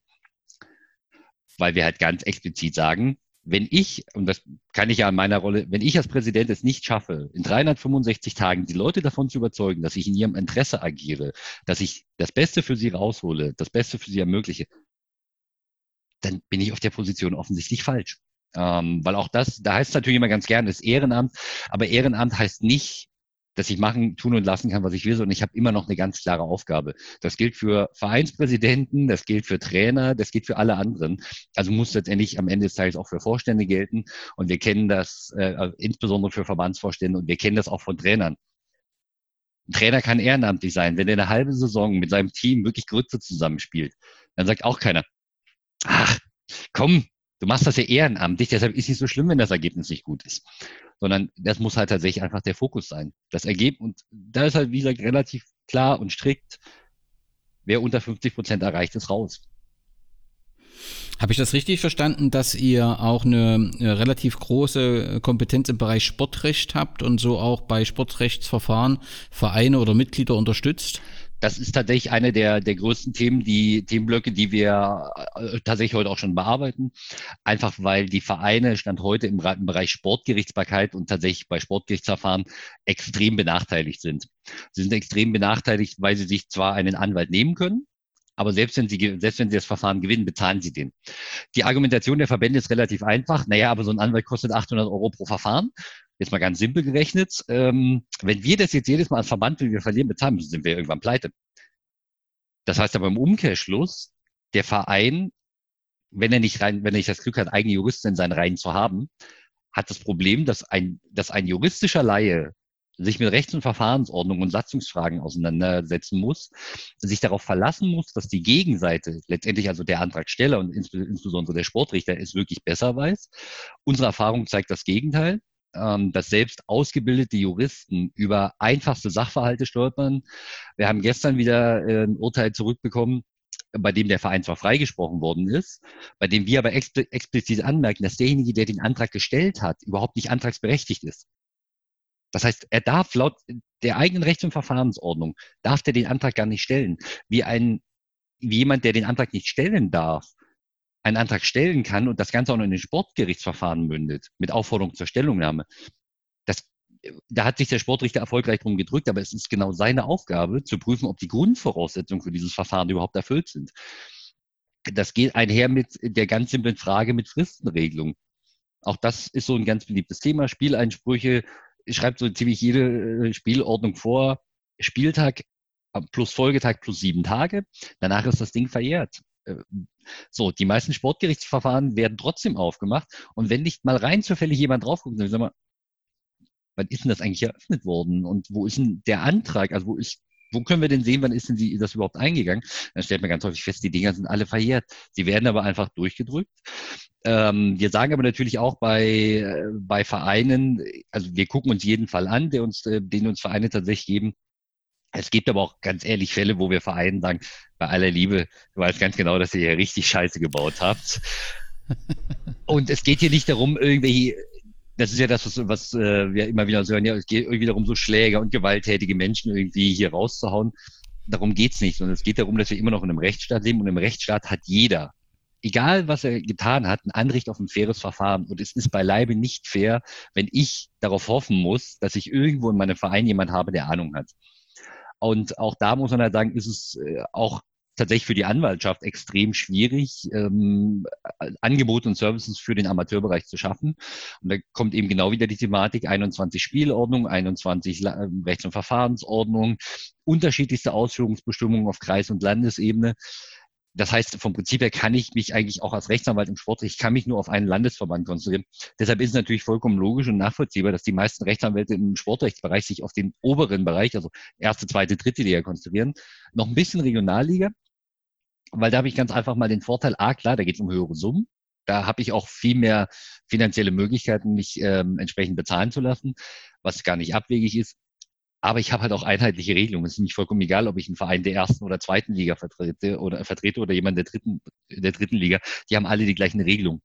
Ich kann aber nicht sagen, ich bin, Hamburg, äh, bin Anwalt in Hamburg und ich vertrete jetzt mal einen Verein aus München. Die haben komplett unterschiedliche Regelungen. Oder in den meisten Fällen wirklich auch bei einfachen Sachen. Und da gibt es so ganz prägnante Beispiele. In Berlin kostet ein fehlender Schiedsrichter, also wenn der Verein überhaupt Schiedsrichter hat, 50 Euro. Egal in welchem Jahr. In Sachsen fangen wir bei 250 an. In Bayern kann ein Schiedsrichter, der sich mit seinem Schiedsrichterausweis eine, eine, Eintrittskarte von einem Fußballverein geholt hat und die danach verkauft hat, wird er ohne zu zucken für fünf Jahre aus dem Verband geschmissen und darf auch fünf Jahre nicht mehr Mitglied in einem Verein sein. In anderen Landesverbänden gibt es dafür gar kein geregeltes Strafmaß. Das entscheidet der Sportrichter von Haupt auf Top. Aber all die gleichen Landesverbände haben immer ein Problem, wenn es um Gewalttätigkeit gegen Schiedsrichter geht. Dass, ja, aber der ist ja provoziert worden oder der fühlte sich provoziert oder die Sonne stand schräg zum, zum Mond und deshalb hat er einfach einen schlechten Tag gehabt und deshalb kommen wir hier irgendwie mit zwei Jahren Sperre aus. Und das sind einfach alles Themen, wo man sagt, auch da stimmt ganz häufig die Verhältnismäßigkeit nicht. Und das führt insgesamt einfach dazu, dass die meisten Vereine beim Thema Sportgerichtsverfahren mittlerweile schon gar nicht mehr erste Stellungnahme abgeben, was natürlich für sie weder Strafen mindern in irgendeiner Art und Weise wirkt, oder sie versuchen sich ja irgendwie aus den Fingern zu sagen. Und das meiste, was wir gesehen haben, führt in der Konsequenz eigentlich eher dazu, dass es schlimmer wird. Und man sagt, da hättest du besser nichts abgegeben als das, was du abgegeben hast. Das, ähm, und wie gesagt, wir sehen das tatsächlich bei den meisten Kreisverbänden, die äh, vor allen Dingen bei Sportrichtern, mit denen wir häufiger zu tun haben, die langsam verstehen, du mit so ganz, also wir zwingen dich dazu, dich an deine eigene, dich an deine eigene Satzung in Ordnung zu halten. Und wenn dir das nicht passt, wir ziehen das durch alle Instanzen durch wir haben das natürlich, äh, also klar ist das auf der einen Seite ähm, extrem anstrengend und extrem aufwendig, auch für, auch für unser Legal-Team. Auf der anderen Seite zeigt es aber eben auch, was für, mit was für einem Selbstverständnis da auf Verbandsebene agiert wird. Wenn selbst offensichtliche Fehler, die man einfach gemacht hat, da kann man nicht einfach zugeben, ja, es war einfach sorry, mea culpa. Da gibt es ja auch wirklich hanebüchene Urteile, wo Vereine explizit bei ihrem Landesverband nachfragen, ob Spieler XYZ spielberechtigt ist. Der Landesverband sagt, ja, du darfst spielen, dann setzt du den ein, gibt es einen Einspruch gegen die Spiel, wenn du verlierst das und sagst, aber ihr habt mir doch gesagt, ihr darf spielen. Also, ich habe euch doch schon gefragt. Ja, ja, aber das musst du doch selber wissen. Ja, wenn ich es wüsste, hätte ich doch euch nicht gefragt. Aber ist egal, der Verein wird im gleichen Maßstab ähm, verurteilt, anstelle da mal jemand den Arsch in der Hose zu sagen, stimmt, das war unser Fehler wie können wir jetzt hier eine Lösung finden, die für alle Seiten zufriedenstellend ist. Und das ist halt einfach, ja, es gibt auch ein anderes schönes Beispiel, was wir jetzt auch vor kurzem wieder gehört haben. Ein Trainer meldet sich nach dem Spiel und sagt, ich würde gerne den Spielbericht bestätigen, kann das aber nicht, weil der Schiedsrichter gesagt hat, er bestätigt den Spielbericht von zu Hause und erst wenn die Schiedsrichter bestätigt haben, können die Trainer bestätigen. Das ist 3000 Jahre alt, dieses Prinzip. Also es gibt seitdem es diese, diese IT-Plattform gibt, das weiß also jeder. Und als Antwort auf diese E-Mail an den Staffelleiter kommt nicht, hey, danke für den Hinweis, wir kümmern uns mit dem Schiedsrichter drum. Als Antwort als ihm auf E-Mail an den Staffelleiter kommt ein Sportgerichtsverfahren, weil der Verein ja das Spielergebnis nicht bestätigt hat. Der Verein wird natürlich am Ende des Tages verurteilt zu 20 Euro Geldstrafe und 25 Euro Verfahrenskosten und sagt, okay, die Logik ist also, ich möchte etwas tun, weise darauf hin, dass ich es nicht kann und weil ich euch noch darauf hingewiesen habe, kriege ich jetzt noch eine Geldstrafe. Das ist ja super. Und das sind genau einfach Themen, wo man sagt, ja, da, äh, und wenn eine Sportgerichtsbarkeit so funktioniert, brauche ich sie nicht. Weil dann ist Willkür noch das netteste Wort, was ich dafür finden kann.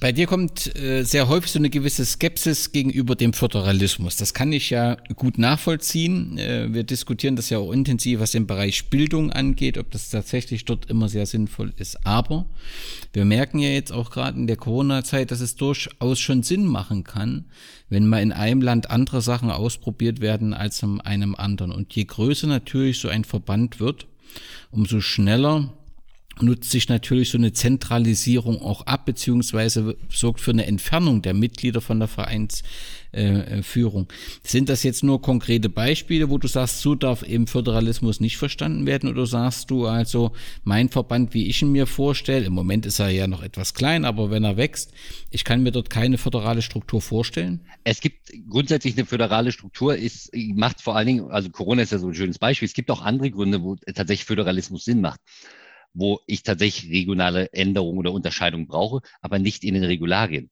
Ich sage ja auch nicht, die, also bei, wir sind uns bei allen, das Strafrecht ist in Deutschland einheitlich, das Finanzrecht, das Verkehrsrecht. Wenn wir die Logik des Verkehrsrechts oder der, Straßen, der Straßenverkehrsordnung so umsetzen würden, wie wir sie heute im Fußball finden, würden wir sagen, okay, also in Sachsen darfst du beim grünen Fall links abbiegen, in Bayern nicht, äh, in NRW nur, wenn es gelb ist. Ähm, also das, was wir, das, was wir brauchen, wir brauchen natürlich eigene Entscheidungskompetenzen vor Ort und da sind wir tatsächlich wieder unter Einbeziehung der Mitglieder. Und genau da ist halt Corona dieses schöne Beispiel. Es kann absolut sinnvoll sein, in einem ich sage mal zum Beispiel Mecklenburg-Vorpommern, Flächenland, weite Wege, wenig große Städte, ganz viele Dörfer dazwischen. Wenn die sagen, allein aus, weil uns jetzt die Zuschauer wegfallen, weil wir keine Einnahmen haben, macht es für uns keinen Sinn weiterzuspielen, weil wir es uns einfach faktisch nicht leisten können dann ist es vollkommen absurd, das gleiche Ergebnis natürlich auch in Bayern, wo Vereine viel, viel näher zusammen sind, zum Beispiel zu nehmen.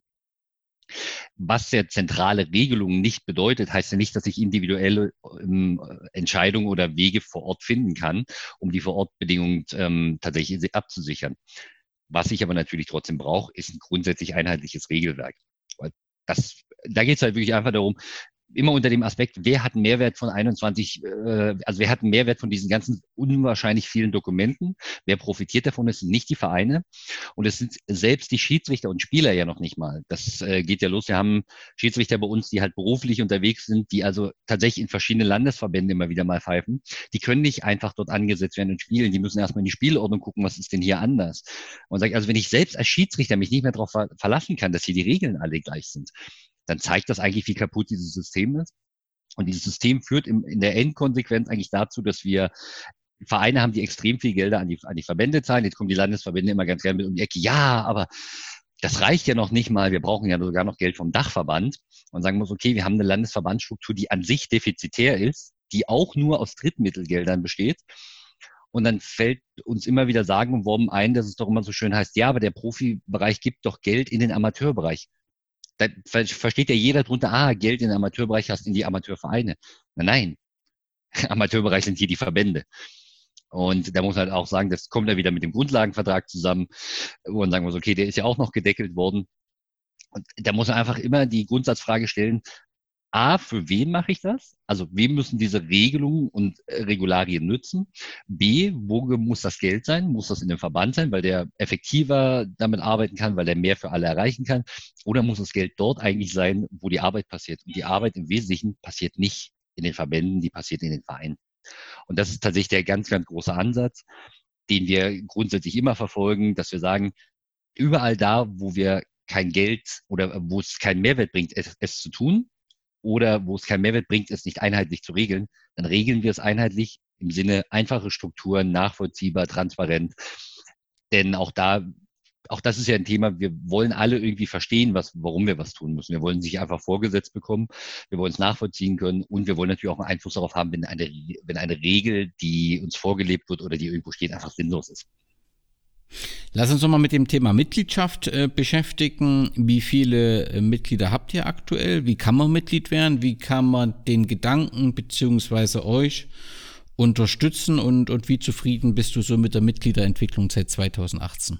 Also wir sind aktuell 37 Mitglieder. Das klingt erstmal wenig. Mit dem Augenzwinger kann man sagen, der DFB hat weniger, weil der, das äh, ist halt immer tatsächlich, äh, der Unterschied ist halt bei uns, dass, ähm, wie gesagt, bei uns nicht Organisationen oder nicht nur Organisationen Mitglieder, äh, Mitglied werden, sondern tatsächlich in, ähm, in auch Einzelpersonen.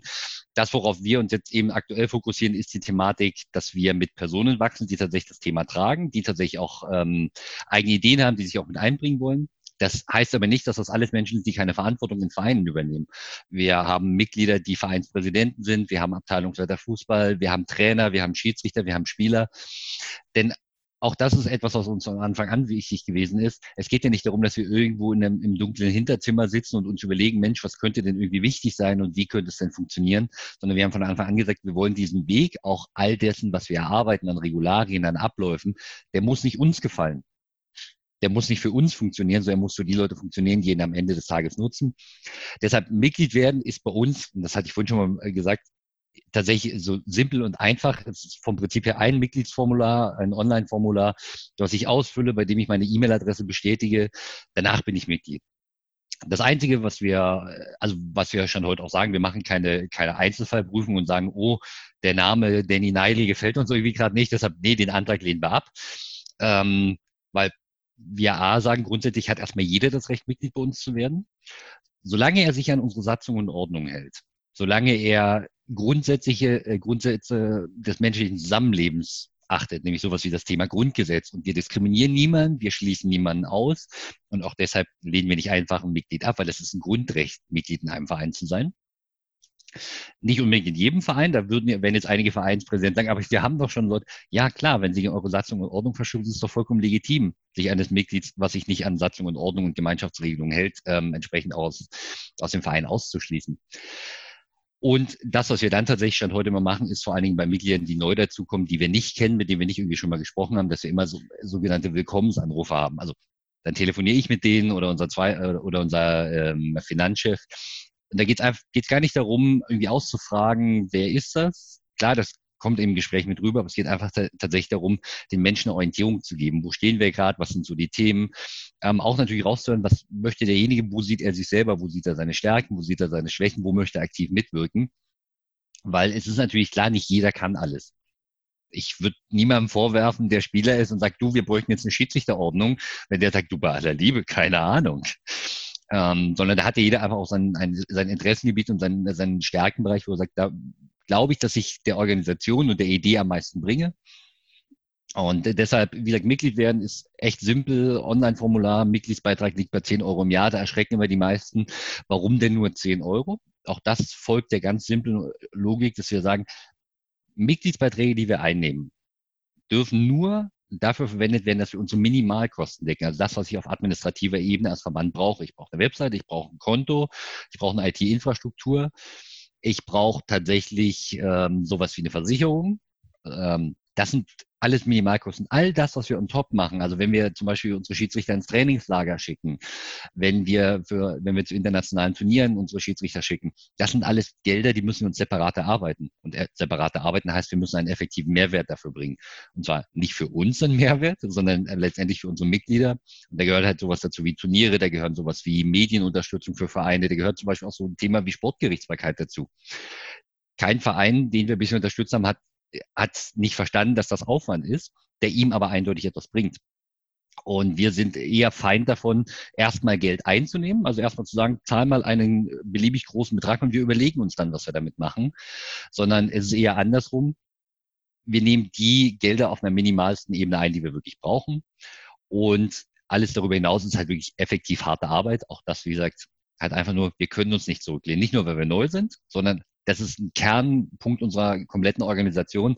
Die soll nicht nur in der, in der, in der Aufbauphase, sondern die soll eben langfristig durchtragen. Deshalb eben auch diese Regelung, wenn du dich ein Jahr lang ausgeruht hast und am Ende des Tages abge abgewählt worden bist, hast du deinen Job offensichtlich nicht gemacht. Oder nicht richtig gemacht. Ganz offen, Ganz offensichtlich macht das, was ihr macht, aber anderen ähm, etwas Angst. Ähm, warum auch immer das so ist, vielleicht liegt das einfach daran, ähm, dass das alles recht durchdacht klingt und äh, man Sorge hat, sich etwas verändern zu müssen. Ich habe ähm, den äh, ein Zitat des Präsidenten des Fußballverbandes der Stadt Leipzig, der sagt, wir haben von dieser Confederation Kenntnis erlangt, aber eine Zusammenarbeit mit uns ist nicht angefragt worden. Da stell, frage ich mich schon, müsst ihr vorher anfragen, ähm, ob ihr zusammenarbeiten wollt oder ob ihr überhaupt äh, aktiv werden könnt beim Verband. Wir sind auch nicht daran interessiert, weil sie sich außerhalb der DFB-Statuten bewegen. Klar, ihr seid kein Mitglied des DFB, ihr habt eigene, muss sich auch niemand äh, äh, innerhalb dieser äh, bewegen, der das nicht will. Aber handelnde Aktive können sich gern bei uns integrieren. Ähm, das ist ja auch wenn das vielleicht freundlich formuliert war, aber man kann da ja eine völlige Missachtung eures Engagements auch rauslesen. Denn im Sinne von, na ja, die, die ja so ein bisschen laut sind, die können sich gern bei uns integrieren und dann ist alles gut. Das heißt, dieses ist gar kein Verständnis für die aktuelle Situation, was da passiert und warum das auch passiert. Also man hat das äh, Gefühl, man kann das wegdiskutieren oder zumindest entsteht das bei mir. Werden euch viele Steine in den Weg gelegt? Also hat man sowas häufiger? Oder wie wird mit euch innerhalb der Verbände umgegangen?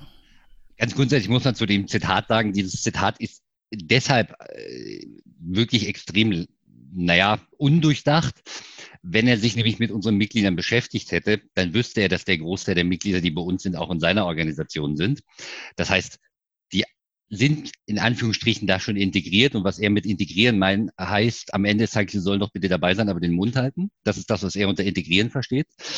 Das ist, die Meinung darf er gern vertreten. Das, und allein dieses Selbstverständnis, wir müssten da anfragen, allein das zeigt, dass er auf einem dermaßen hohen Rost sitzt, dass er glaubt, er hätte hier irgendwas zu sagen. Es gibt auch ein inoffizielles Zitat von ihm, was in die Richtung geht, er duldet keinen, er wird keinen zweiten Verband neben sich dulden.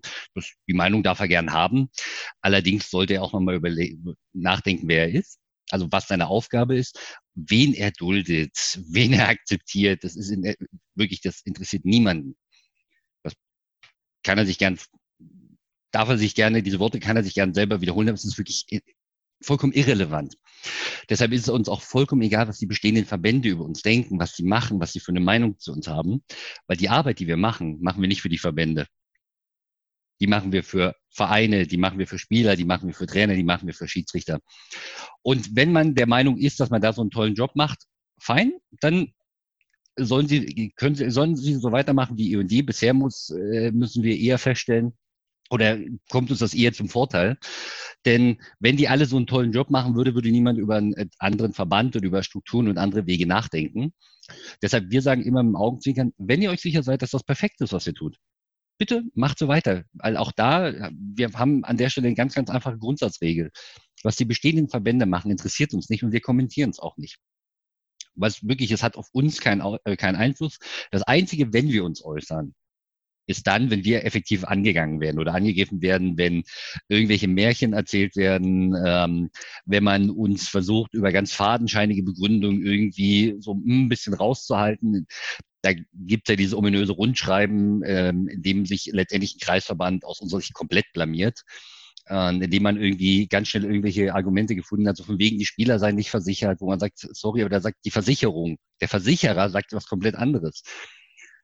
Also bevor ihr sowas in die Welt rausposaunt, ihr habt eigentlich damit bewiesen, dass ihr keine Ahnung habt von dem Umfeld, in dem ihr seid.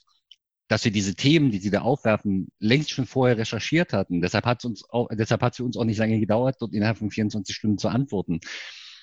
Das geht weiter mit einem anderen Kreisverband, der seine Vereine davor warnt, gegen uns zu spielen. Das ist super. Wir haben überhaupt keine Mannschaft. Gegen uns kann man nicht spielen. Genauso wie, wenig, wie man gegen den Vorstand des sächsischen Fußballverbandes spielen kann. Und daran merkt man halt einfach, dass auch eine gewisse Hilfe und Hilfs- und Planlosigkeit. Und natürlich, das ist aber, glaube ich, äh, nachvollziehbar, jeder Monopolist, den es gab, hat seine Rolle nie freiwillig geräumt. Äh, der hat nie gesagt, ach, endlich kommt jemand und, und ach, endlich jemand anderes. Gott sei Dank. Natürlich gibt es dort immer die, die üblichen Reibereien, ähm, die jetzt natürlich auch aus einer gewissen, ähm, aus einer persönlichen Verletzung gesehen werden. Denn eine Sache ist halt auch klar, und das würde ich tatsächlich, aber ich glaube nicht, dass das, was die heutigen Verbände machen, das aus purer Böswilligkeit machen. Ich glaube, dass die meisten Menschen in den heutigen Verbänden das im Glauben tun, das Richtige für sich, für die Mitglieder etc. zu tun. Die Herausforderung ist nur, solange es ist vollkommen egal, ob ich der Meinung bin, dass ich das Richtige bin, wenn meine Mitglieder davon nicht überzeugt sind. Dann gibt es zwei Varianten. Entweder habe ich meine Überzeugung schlecht verkauft. Ich konnte dir nicht erklären, warum ich das für den richtigen Weg halte. Und die sehen es einfach anders oder das, was ich erzähle und die Meinung, die ich habe, ist einfach falsch und sie hat nichts mit der Realität zu tun. Deshalb, wie gesagt, ist es vollkommen egal, ähm, wenn was da an der Stelle probiert wird. Ähm, bei uns ist relativ klar, wir gehen unseren eigenen Weg, wir werden den auch gehen. Es, wir, für uns ist auch klar, dass es aus, rein aus der Logik heraus für uns keine Zusammenarbeit mit den bestehenden Verbänden geben kann, weil unter der, unter der Prämisse, es gab immer wieder mal, oder es gab mal so die Ebene auf Schiedsrichterebene, dass man das probiert hat. Ja, Mensch, da könnten unsere Schiedsrichter bei euren internationalen Einsätzen mitfliegen oder mitfahren. Wo wir auch gesagt haben, okay, aber welchen Vorteil haben wir jetzt? Also selbst im Sinne von Partnerschaft, welchen Mehrwert hätten wir denn davon? Also außer wir öffnen unser Netzwerk, was wir uns erarbeitet haben, was wir uns in kürzerer Zeit erarbeitet haben, als ihr das über Jahrzehnte geschafft habt. Das heißt, und das ist, glaube ich, die viel, viel relevantere Thematik, auf die wir uns eigentlich fokussieren, zu zeigen, was möglich ist. Auch mit extrem wenig oder mit einem sehr, mit einer sehr geringen Mitgliederzahl, mit sehr geringen Einnahmen. Denn ich, das ist, glaube ich, das, was ähm, bei den, was, was man heute eigentlich aufgrund dieser Monopolstruktur nicht steht, was eigentlich möglich wäre. Und deshalb ist es auch immer, ähm, oder finde ich persönlich immer auch etwas fragwürdig, wenn man heutige, wenn man sich auf heutige Vereinsumfragen stürzt und dann sagt, ja, da haben irgendwie 65 Prozent gesagt, sie sind zufrieden. Zufrieden mit was? Mit was wollen sie es denn vergleichen? Es gibt, es gibt ja keinen, gibt ja keinen Vergleichspunkt. Und äh, ist ja ähnlich, wenn ich, wenn ich dir ein Auto hinstelle und sage, das ist das einzige Auto auf der Welt, sag mal, bist du damit zufrieden? Und es gibt, es fahren nur diese Autos, es gibt überhaupt keinen anderen Vergleich. Du weißt ja gar nicht, was, was wäre denn besser, was gäbe es denn noch an Möglichkeiten, wie könnte denn so ein Auto viel besser sein? Und deshalb sind diese Umfragen natürlich, klar, man kann sie irgendwie teilweise verwenden, aber im Großen und Ganzen kann ich eine Zufriedenheit mit einer Organisation, mit einem, mit, mit einem Verband, mit einem äh, Produkt, kann ich erst effektiv entscheiden und wirklich glaubhaft vertreten, wenn ich es vergleichen kann mit etwas. Wenn ich sage, nee, das ist wirklich top, weil besser geht's einfach nicht. Oder das ist eigentlich nichts, weil, schau mal, so geht's doch auch. Da gibt's ja noch viel mehr Möglichkeiten, viel mehr Wege und Vorteile für mich. Und deshalb, äh, das ist, glaube ich, das, wo, oder das worauf wir uns viel, viel mehr fokussieren, aufzuzeigen, was tatsächlich geht, es umzusetzen. Und dass wir, wie gesagt, zwischendrin immer wieder mal Reibereien haben werden.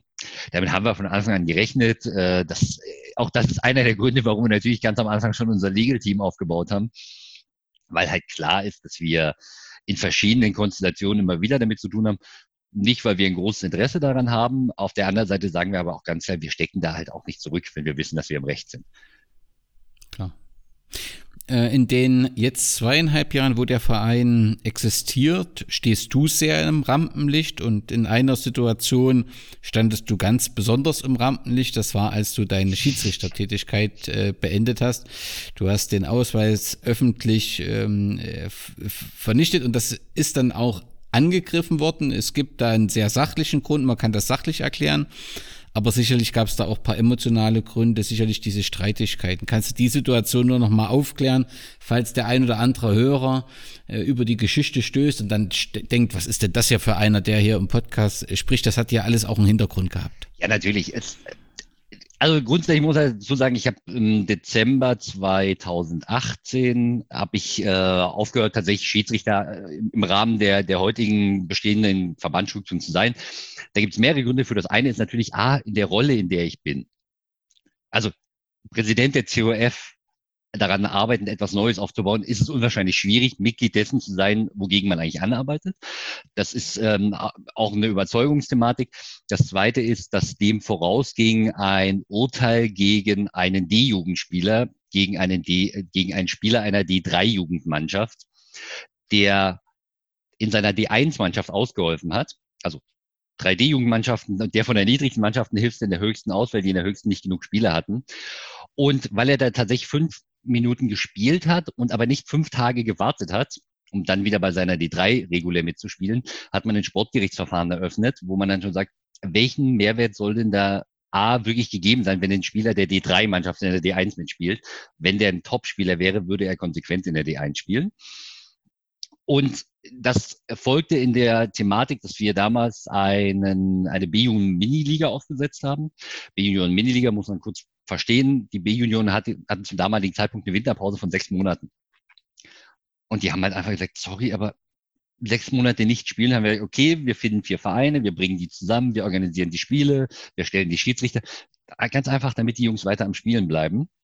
Und irgendwann ist das natürlich auch beim, beim bestehenden Kreisverband äh, durchgesickert, weshalb die dann irgendwie Leute losgeschickt haben und hier ganz groß und hier Sportgerichtsverfahren und tralala.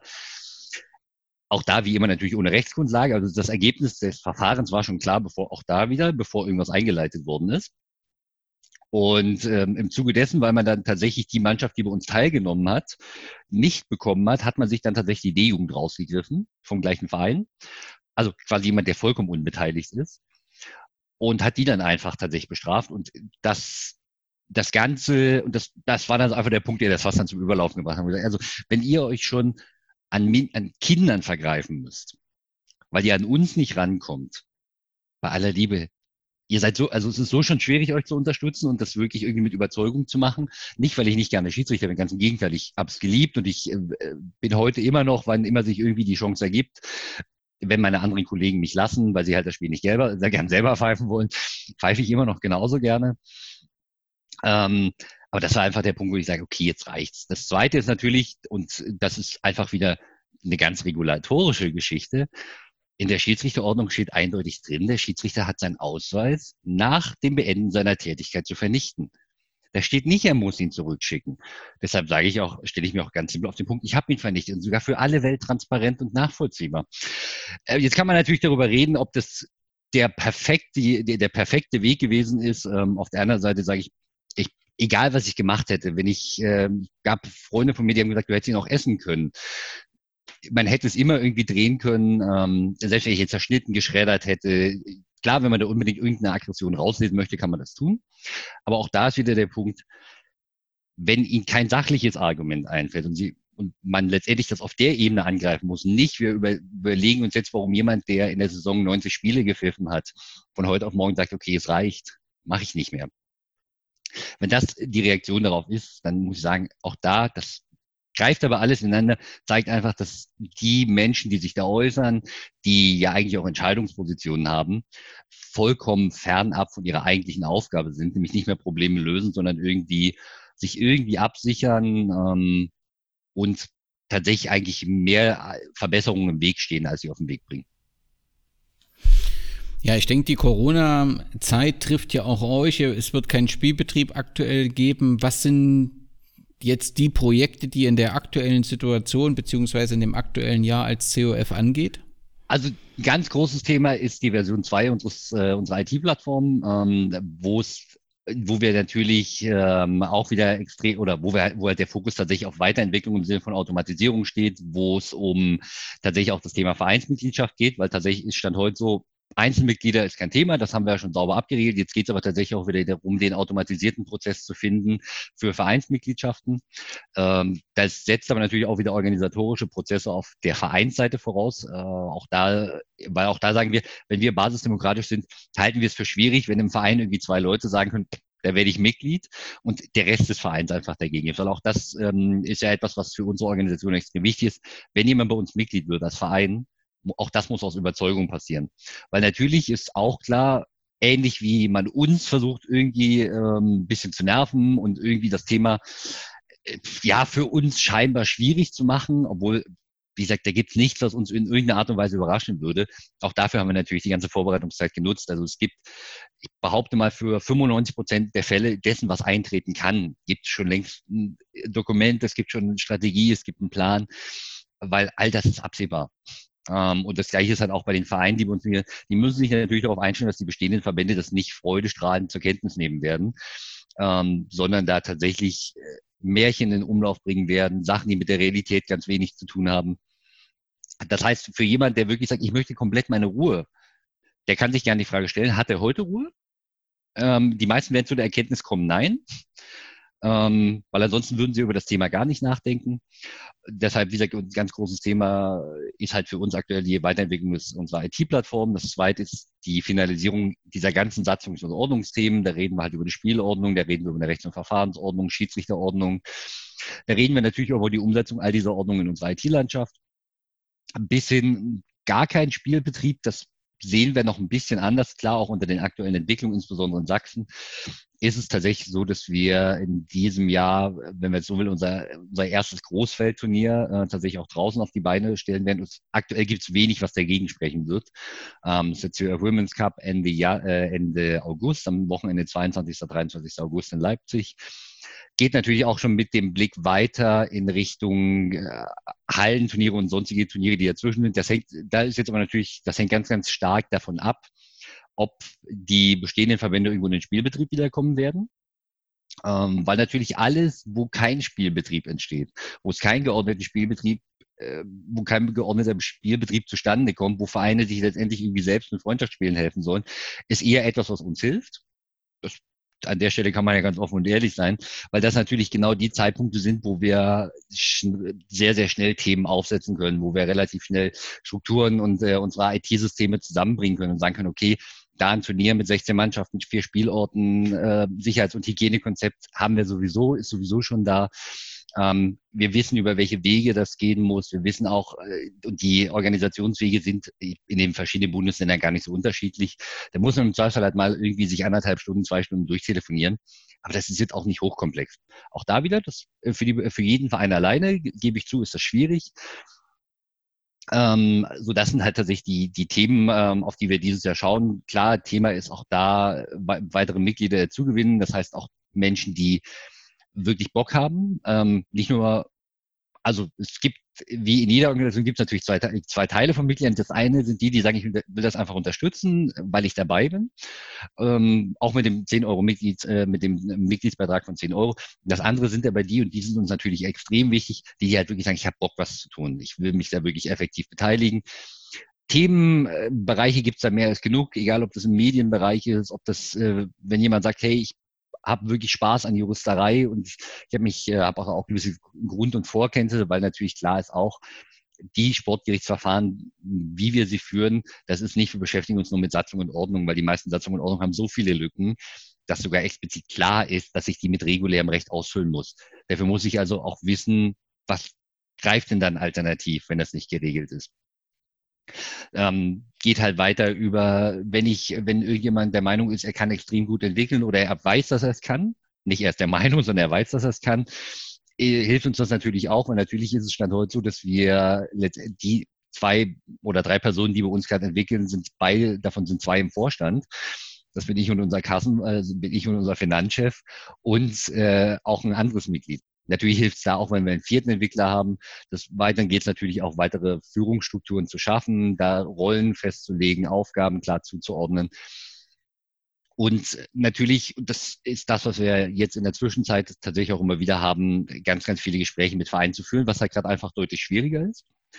Ähm, weil im Normalfall machen wir das halt bei Spielen. Das heißt, unsere Mitglieder schwärmen so üblicherweise am Wochenende aus, entweder als Schiedsrichter der bestehenden Verbände, dann sind sie sowieso schon da. Da kann man sich natürlich sowieso mit den Vereinen unterhalten oder ich äh, oder auch andere gehen dann halt tatsächlich einfach zu spielen, unterhalten uns mit den Vereinen, hören, wie sieht's so aus, was, wo brennt's. Auch das trifft halt natürlich einfach das Thema, die, diese Thematik COF unter die Leute zu bringen, weil du hast es ganz am Anfang gesagt, man ist, man verbindet das äh, Fußball und Verbände heute immer nur mit dem DFB. Das heißt, dieser Gedankengang, da gibt jemand anderen, da gibt es Leute, die machen sich Gedanken und die sind außerhalb dieser Strukturen. Der muss tatsächlich erstmal reifen, der muss sich erstmal durchsetzen. Da gibt es eben auch ganz viele Fragen, die bei näherem Hinsehen erstmal an, aus unserer Sicht natürlich vollkommen offensichtlich sind, ähm, dass es so nicht ist, aber die Thematik Mensch, aber der DFB ist doch irgendwie auf Bundesebene. Nee, nee, das ist keine staatliche Behörde, auch wenn er sich gern so gibt. Das ist ein eingetragener Verein, der hat den gleichen Rechtsstatus wie, eure, wie euer Fußballverein. Und das sind aber alles Themen, die müssen halt erst langsam durchsickern. Da müssen sich Leute erst langsam damit beschäftigen, auch was das natürlich in der Konsequenz lang, also kurz, lang und mittelfristig bedeutet. Und dann geht's halt meistens einher mit die Vereine oder schicken einzelne Teams, die so den Erstkontakt zu uns haben, ähm, dann halt im Rahmen unserer Turniere, wo die einfach mal ein Gefühl kriegen, okay, wie ticken die Leute, wie gehen die Sachen an, wie geben die sich, ähm, sind die, also erzählen die immer nur, sie sind irgendwie für uns da und ich kann mit denen reden oder schicke ich denen zwölf Mails und bekomme nie eine Antwort. Ähm, das sind einfach Themen, wo wir eben ganz, ganz viel Überzeugungsarbeit leisten müssen. Aber auch das war halt vollkommen klar. Denn wie du halt vorhin auch schon so schön gesagt hast, es gibt ganz viele Bereiche, wo ich wechseln kann. Da gibt es ja, zähle ich immer mein Lieblingsspiel, äh, mein Lieblingsbeispiel des Stromversorgers.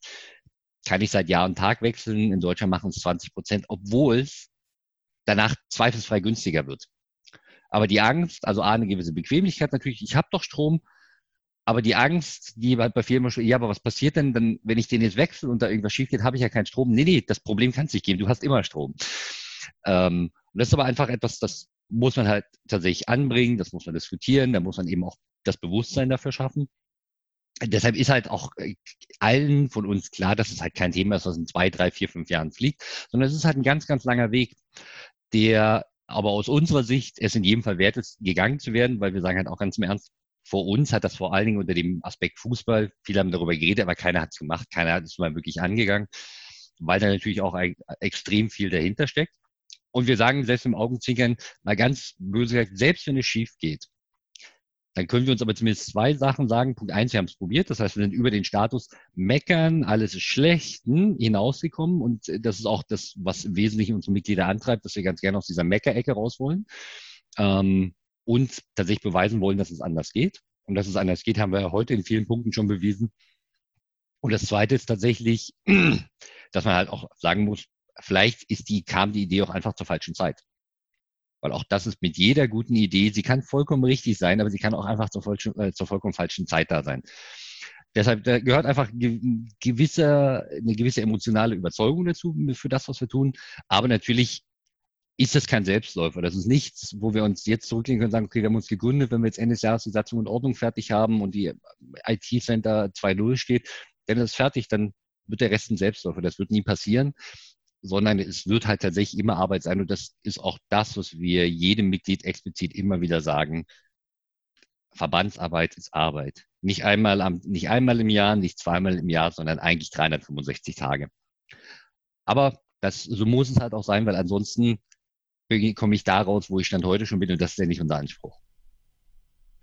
Wenn wir 2030 wieder einen Podcast aufnehmen und in der Zwischenzeit, in den Jahren dazwischen ist alles so verlaufen, wie du dir das vorgestellt hast, wie stellst du dir den COF und die Fußballwelt 2030 vor? In meiner, also mein, nicht nur in meiner Forschung, sondern ganz klar auch in unserem strategischen Bild, haben wir 2030 tatsächlich einen komplett eigenständigen Ligabetrieb, der sich tatsächlich im Amateurbereich auch flächenmäßig ausgedehnt hat. Das heißt, wir reden nicht mehr im Wesentlichen über die Frage, welcher Landesverband, sondern wir reden tatsächlich eher generell, welcher Grund, in welchem Grundverband spielt jemand. Wir reden darüber, dass wir tatsächlich klare und saubere Strukturen für die Vereine haben, dass wir Leute haben, die freiwillig zurückkehren, die tatsächlich sagen, das ist wirklich leichter. Das macht mir als Trainer wieder mehr Spaß, weil ich mich viel, viel mehr auf das konzentrieren kann, was eigentlich notwendig ist. Ähm, das macht mir als Vereinsvorsitzender wieder viel, viel mehr Spaß, weil ich Leute habe, die sich wirklich Gedanken machen, auch im Zusammenspiel mit mir, was hilft mir und nicht, was kann ich dir noch über, was kann ich dir noch irgendwie überstülpen, damit du noch mehr oder noch weniger Zeit hast für das, was du eigentlich tun müsstest. Und natürlich, äh, wenn wir mal ganz flächendeckend an den Fußball äh, denken, äh, ist, wäre natürlich auch nicht schlecht, wenn wir auf, auf dem Sinne des heutigen Dachverbandes, der uns, wie gesagt, vollkommen egal ist, das, was er da oben tut, darf er gern weiter tun. Unser Anspruch wird nie sein, die Nationalmannschaft zu haben. Das, das sind, wie gesagt, mit dem, in dem Profibereich darf er, darf er sich gern weiter tun. Wäre es extrem wünschenswert, wenn wir irgendwann mal glaubwürdige Menschen da oben bekommen. Ähm, die nicht nur immer ganz gute, die, die nicht immer ganz gute Reden von sich geben, ähm, sondern die tatsächlich ihre Vertreterrolle für den Fußball tatsächlich auch komplett wahrnehmen und nicht immer wieder durch ganz, ganz mysteriöse Themen auffallen. Also sei es halt ein Präsident, der über eine Uhr stolpert, bei dem sich jeder Spieler irgendwie auf Kreisebene fragt, also wenn ich hier irgendwie mein Trikot wegschmeiße, kriege ich gelb und wenn ich das zweimal mache, kriege ich gelb-rot und wenn ich hier im Zweifel mich mal etwas unflätig benehme, ähm, um das jetzt mal nett auszudrücken, lande ich vom Sportgericht, aber komischerweise, wenn sich ein Funktionär komplett daneben benimmt, dann gibt es nichts, da gibt es kein Sportgerichtsverfahren, keine Disziplinarmaßnahmen. Das Einzige, was ich hoffen muss, ist, dass derjenige freiwillig zurücktritt. Ähm, und das ist aber etwas, was letztendlich negativ im Gesamt, in der Gesamtwahrnehmung auf den Fußball und auch auf die Verbände definitiv abstrahlt. Deshalb eben auch diese ganz klare Grenze, wir werden mit denen nicht zusammenarbeiten, weil es die, das Vertrauen in diese Organisation kann ist einfach nicht da, weder bei uns noch bei den meisten anderen. Und das zieht sich einfach von oben nach unten durch. Ähm, das geht halt auch so ganz simple Themen. Es ist keine Wahl, wenn nur einer zur Abstimmung steht. Und es ist erst recht keine Wahl, wenn noch jemand zur Wahl gestanden oder wenn sich jemand zur Wahl stellen wollte, ich den aber einfach bewusst ausgebügelt habe. Und das sind alles Themen, die die Glaubwürdigkeit der heutigen Verbände extrem ankratzen. Aus meiner Sicht auch vollkommen zu Recht, ähm, weil es die immer wieder behauptete Geschichte, wir stehen für demokratische Werte, wir sind demokratisch legitimiert, komplett, komplett untergräbt. Und im Zuge dessen, wie gesagt, für uns ist es erstmal zweitrangig, aber natürlich äh, hoffe ich für den Gesamtfußball, dass wir irgendwann an einen Wendepunkt kommen, an dem Menschen wirklich wieder an den Stellen sitzen, in denen sie logische und nachvollziehbare Entscheidungen treffen. Die Causa Hopp hast du ja ganz am Anfang ähm, mal auch im Nebensatz erwähnt. Auch das ist so ein Beispiel das ist für niemanden nachvollziehbar. Ich glaube, selbst die Menschen, die es entschieden haben, wissen nicht, warum sie so entschieden haben in diesem Kontext, insbesondere auch unter all dem, was davor ist. Und man muss ja dazu sagen, es ist ja offensichtlich, dass das kein Person, kein Einzelpersonenproblem ist, sondern es ist ein Thema, was sich mittlerweile, ich sage mal ganz vereinfacht, sei, nach der WM 2014 angefangen hat, über, oh, das Sommermärchen war doch gekauft. Gut, das war jetzt, glaube ich, für die wenigsten überraschend. Ähm, aber auch da ist es ja Stand heute so, ja, man sagt irgendwie, man, man würde sich dort an der Unterstützung, man würde sich dort irgendwie beteiligen, an der Aufklärung und wir haben immer noch eine Organisation, bei der 6,5 Millionen Euro ausgegeben worden sind und heute niemand weiß wofür. Wo niemand mit, ich weiß nicht, also weiß nicht, wie es dir geht, aber wenn du 6,5 Millionen von deinem Konto überweisen würdest, wüsstest du sicherlich schon wohin. Und jetzt können wir sagen, okay, die haben ja ein paar Einnahmen mehr, aber selbst zu dem Zeitpunkt, als das passiert ist, waren 6,5 Millionen eine richtig große Hausnummer. Und wer mir dann irgendwie 14 Jahre später immer noch erklären will, er könnte immer noch nicht ganz genau nachvollziehen und ob das jetzt rechtmäßig war oder nicht, dann muss man sagen, das klingt für mich, ich glaube, das klingt für jeden, der das ein bisschen offensichtlich betrachtet, nicht nach, ihr wisst es nicht, sondern es ist einfach besser, dass ihr es nicht wissen wollt. Ja, und so ein paar grundsätzliche Probleme. Wir haben ja erst die DFB-Präsidentenwahl und ähm, wenn da zwei Kandidaten sind, also wer bei einer Wahl mit zwei Kandidaten äh, oder potenziell zwei Kandidaten von Kampfabstimmung spricht und davor warnt, da tut sich schon ein sehr schwieriges Demokratieverständnis auf, das muss man einfach sagen. Und das hat ähm, ja auch in der aktuellen Situation präsentieren sich die Verbände nicht gut. Und ich glaube, ich, keiner von uns kann es in die Glaskugel äh, schauen, aber was ihr auf jeden Fall erreicht habt, ist, dass ihr die Diskussion da voranbringt und dass ihr die, die Fragezeichen ähm, in den Vereinen gegenüber den Verbänden verstärkt und ähm, da habt ihr schon einen wichtigen Beitrag ähm, geleistet und einfach nur auch diese Gedankenwelt aufzubrechen, dass es eben nicht Gott gegeben ist und dass der DFB keine Behörde ist und äh, kein Staat, äh, sondern ein eingetragener Verein. Das muss man immer wieder betonen und das tut ihr ganz hervorragend und ihr zeigt eben auch Alternativen auf. Ihr kritisiert nicht, sondern ihr zeigt, wie kann es denn anders gehen, ähm, wie du das auch bei ähm, beim Vorgehen bei euren Mitgliederversammlungen ähm, beschrieben hast, was ja glaube ich schon den ein oder anderen Vereinsvorsitzenden kurz mal zucken lässt äh, in jeder Mitgliederversammlung eine Zufriedenheitsabfrage, aber letztendlich hast du ja völlig recht wenn er sich bemüht hat, wird er das positive Signal dort auch bekommen und das tun ja die überwiegende Zahl der Vereinsvorsitzenden mit ganz großem Engagement. René, ich danke dir ganz herzlich. Nochmal ein gravierender Unterschied ist, ich, ich schreibe dich abends an und innerhalb von zehn Minuten habe ich eine Rückantwort äh, äh, bei meinem Fußballverband warte ich seit 14 Tagen auf eine Rückantwort, ob man sich mal so eine Diskussion und den Austausch von Argumenten öffentlich vorstellen kann. Ich denke, da werde ich auch noch weitere 20 Jahre äh, warten. Äh, ganz hervorragend, dass das möglich war und dir und dem ganzen Team äh, viel Erfolg. Ich behalte das im Blick und würde mich freuen, wenn man ja in naher Zukunft dann nochmal über euch berichten kann, wie es weitergegangen ist und wünsche allen viel Erfolg bei euch. Vielen Dank war in jedem Fall, also wir, wann immer dir vielleicht auch der Sinn danach steht, mit uns reden zu wollen, wie ist es tatsächlich so, wir sehen das tatsächlich auch einfach tatsächlich als unsere Aufgabe. Unsere Aufgabe ist nicht abzuschirmen, sondern wir stellen uns jedem Gespräch, egal wie kritisch es auch sein mag. Wir haben auch, wir, ich aus unserer Sicht gibt es auch keinen Grund, nicht in, in, in Diskussionen mit bestehenden Verbänden zu treten. Das Einzige, was wir halt sagen, nicht in abgeschlossenen Räumlichkeiten, hinter verschlossenen Türen, sondern allein unserem Transparenzgrundsatz folgend auf Flächen, auf, ähm, ich sag mal, an Orten, die öffentlich zugänglich sind, wo wir natürlich auch ähm, Podcaster, Journalisten einladen und die sollen von mir aus alle Fragen stellen, die sie da fragen, äh, die sie da fragen wollen. Weil auch das ist aus unserer Sicht ein Grund, Thema von Transparenz. Und der, der, unser Transparenzansatz geht, geht zwangsweise einfach ein bisschen weiter. Einfach vom Selbstverständnis, weil wir immer sagen, wir sind ein, eigen, wir sind ein eingetragener Verein. Das heißt, wir haben qua Satzung die Thematik gemeinnützig. Das heißt, wir profitieren extrem davon, dass eine Gemeinschaft wie der Steuerzahler uns es ermöglicht, dass wir steuerreduziert arbeiten können. Im Umkehrschluss gehen wir deshalb auch hin, hat der Steuerzahler aber natürlich auch ein Anrecht zu erfahren, was tun wir, womit tun wir es, wie verwenden wir unsere Gelder. Deshalb ist zum Beispiel auch, was Mitgliederversammlung angeht, die stehen alle genauso auf der Web, auf unserer Webseite, wie wir sie führen. Das, da gibt es kein zweites Protokoll in der Hinterhand, wo irgendwie zwölf Punkte mehr drinstehen. Und das ist einfach tatsächlich unser Selbstverständnis, mit dem wir agieren. Und das bedeutet eben auch, wir reden mit jedem, der mit uns reden möchte. Das ist, ich, ich muss dazu sagen, natürlich hoffe ich, dass ich es immer schaffe, innerhalb von zehn Minuten zu antworten das ist mein großes Ziel. Ich, ich sage aber auch, wenn es vielleicht doch mal einen Tag dauert, aber klar ist halt auch, wir antworten jedem. Ähm, wir sehen zu, dass das so schnell wie möglich passiert. Ähm, aber wie gesagt, 14 Tage ist, also ist aus, das ist schon so ein Thema, das würde es bei uns nicht geben, weil 14 Tage würde nur bedeuten, dass alle, die das lesen könnten, höchstwahrscheinlich irgendwo auf einer karibischen Insel sitzen, keinen Mobilfunkempfang haben.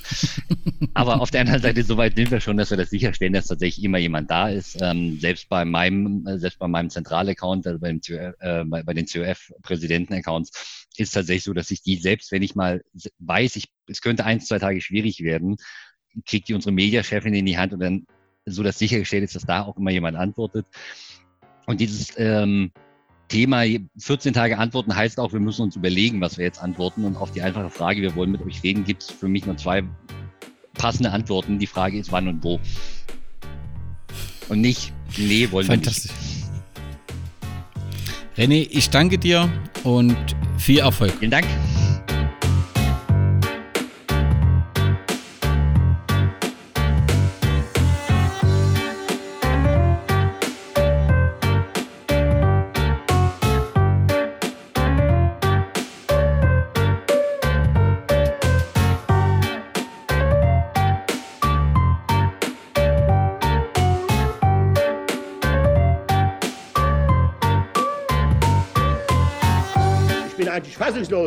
Gegen Otto. Schwarzes Geld beim DFB. Kann doch alles nicht normal sein, sowas.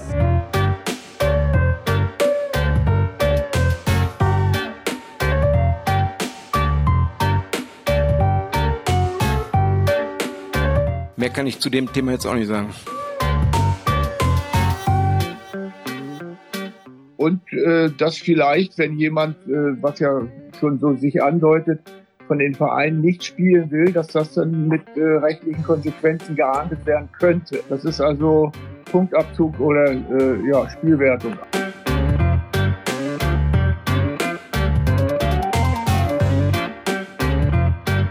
dann, ähm, ja, dann können wir einpacken. Das ist dann nicht unsere Bundesrepublik Deutschland.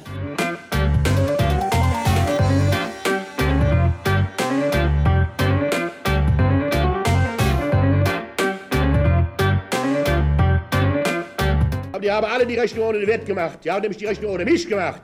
Mir nimmt man das Zepter in dieser Situation nicht mehr aus der Hand. Das war's. Mehr wollte ich nicht sagen. Es reicht.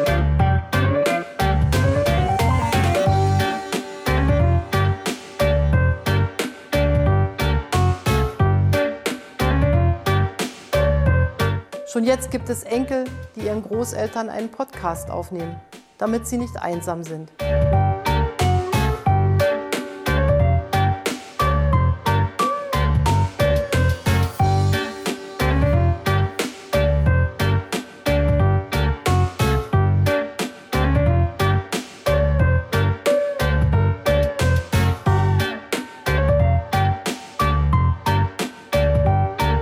Wenn Sie schon, wenn Sie schon Fragen stellen, dann lassen Sie mich das bitte auch auf den Punkt bringen, auf den es äh, auf den es bezogen ist.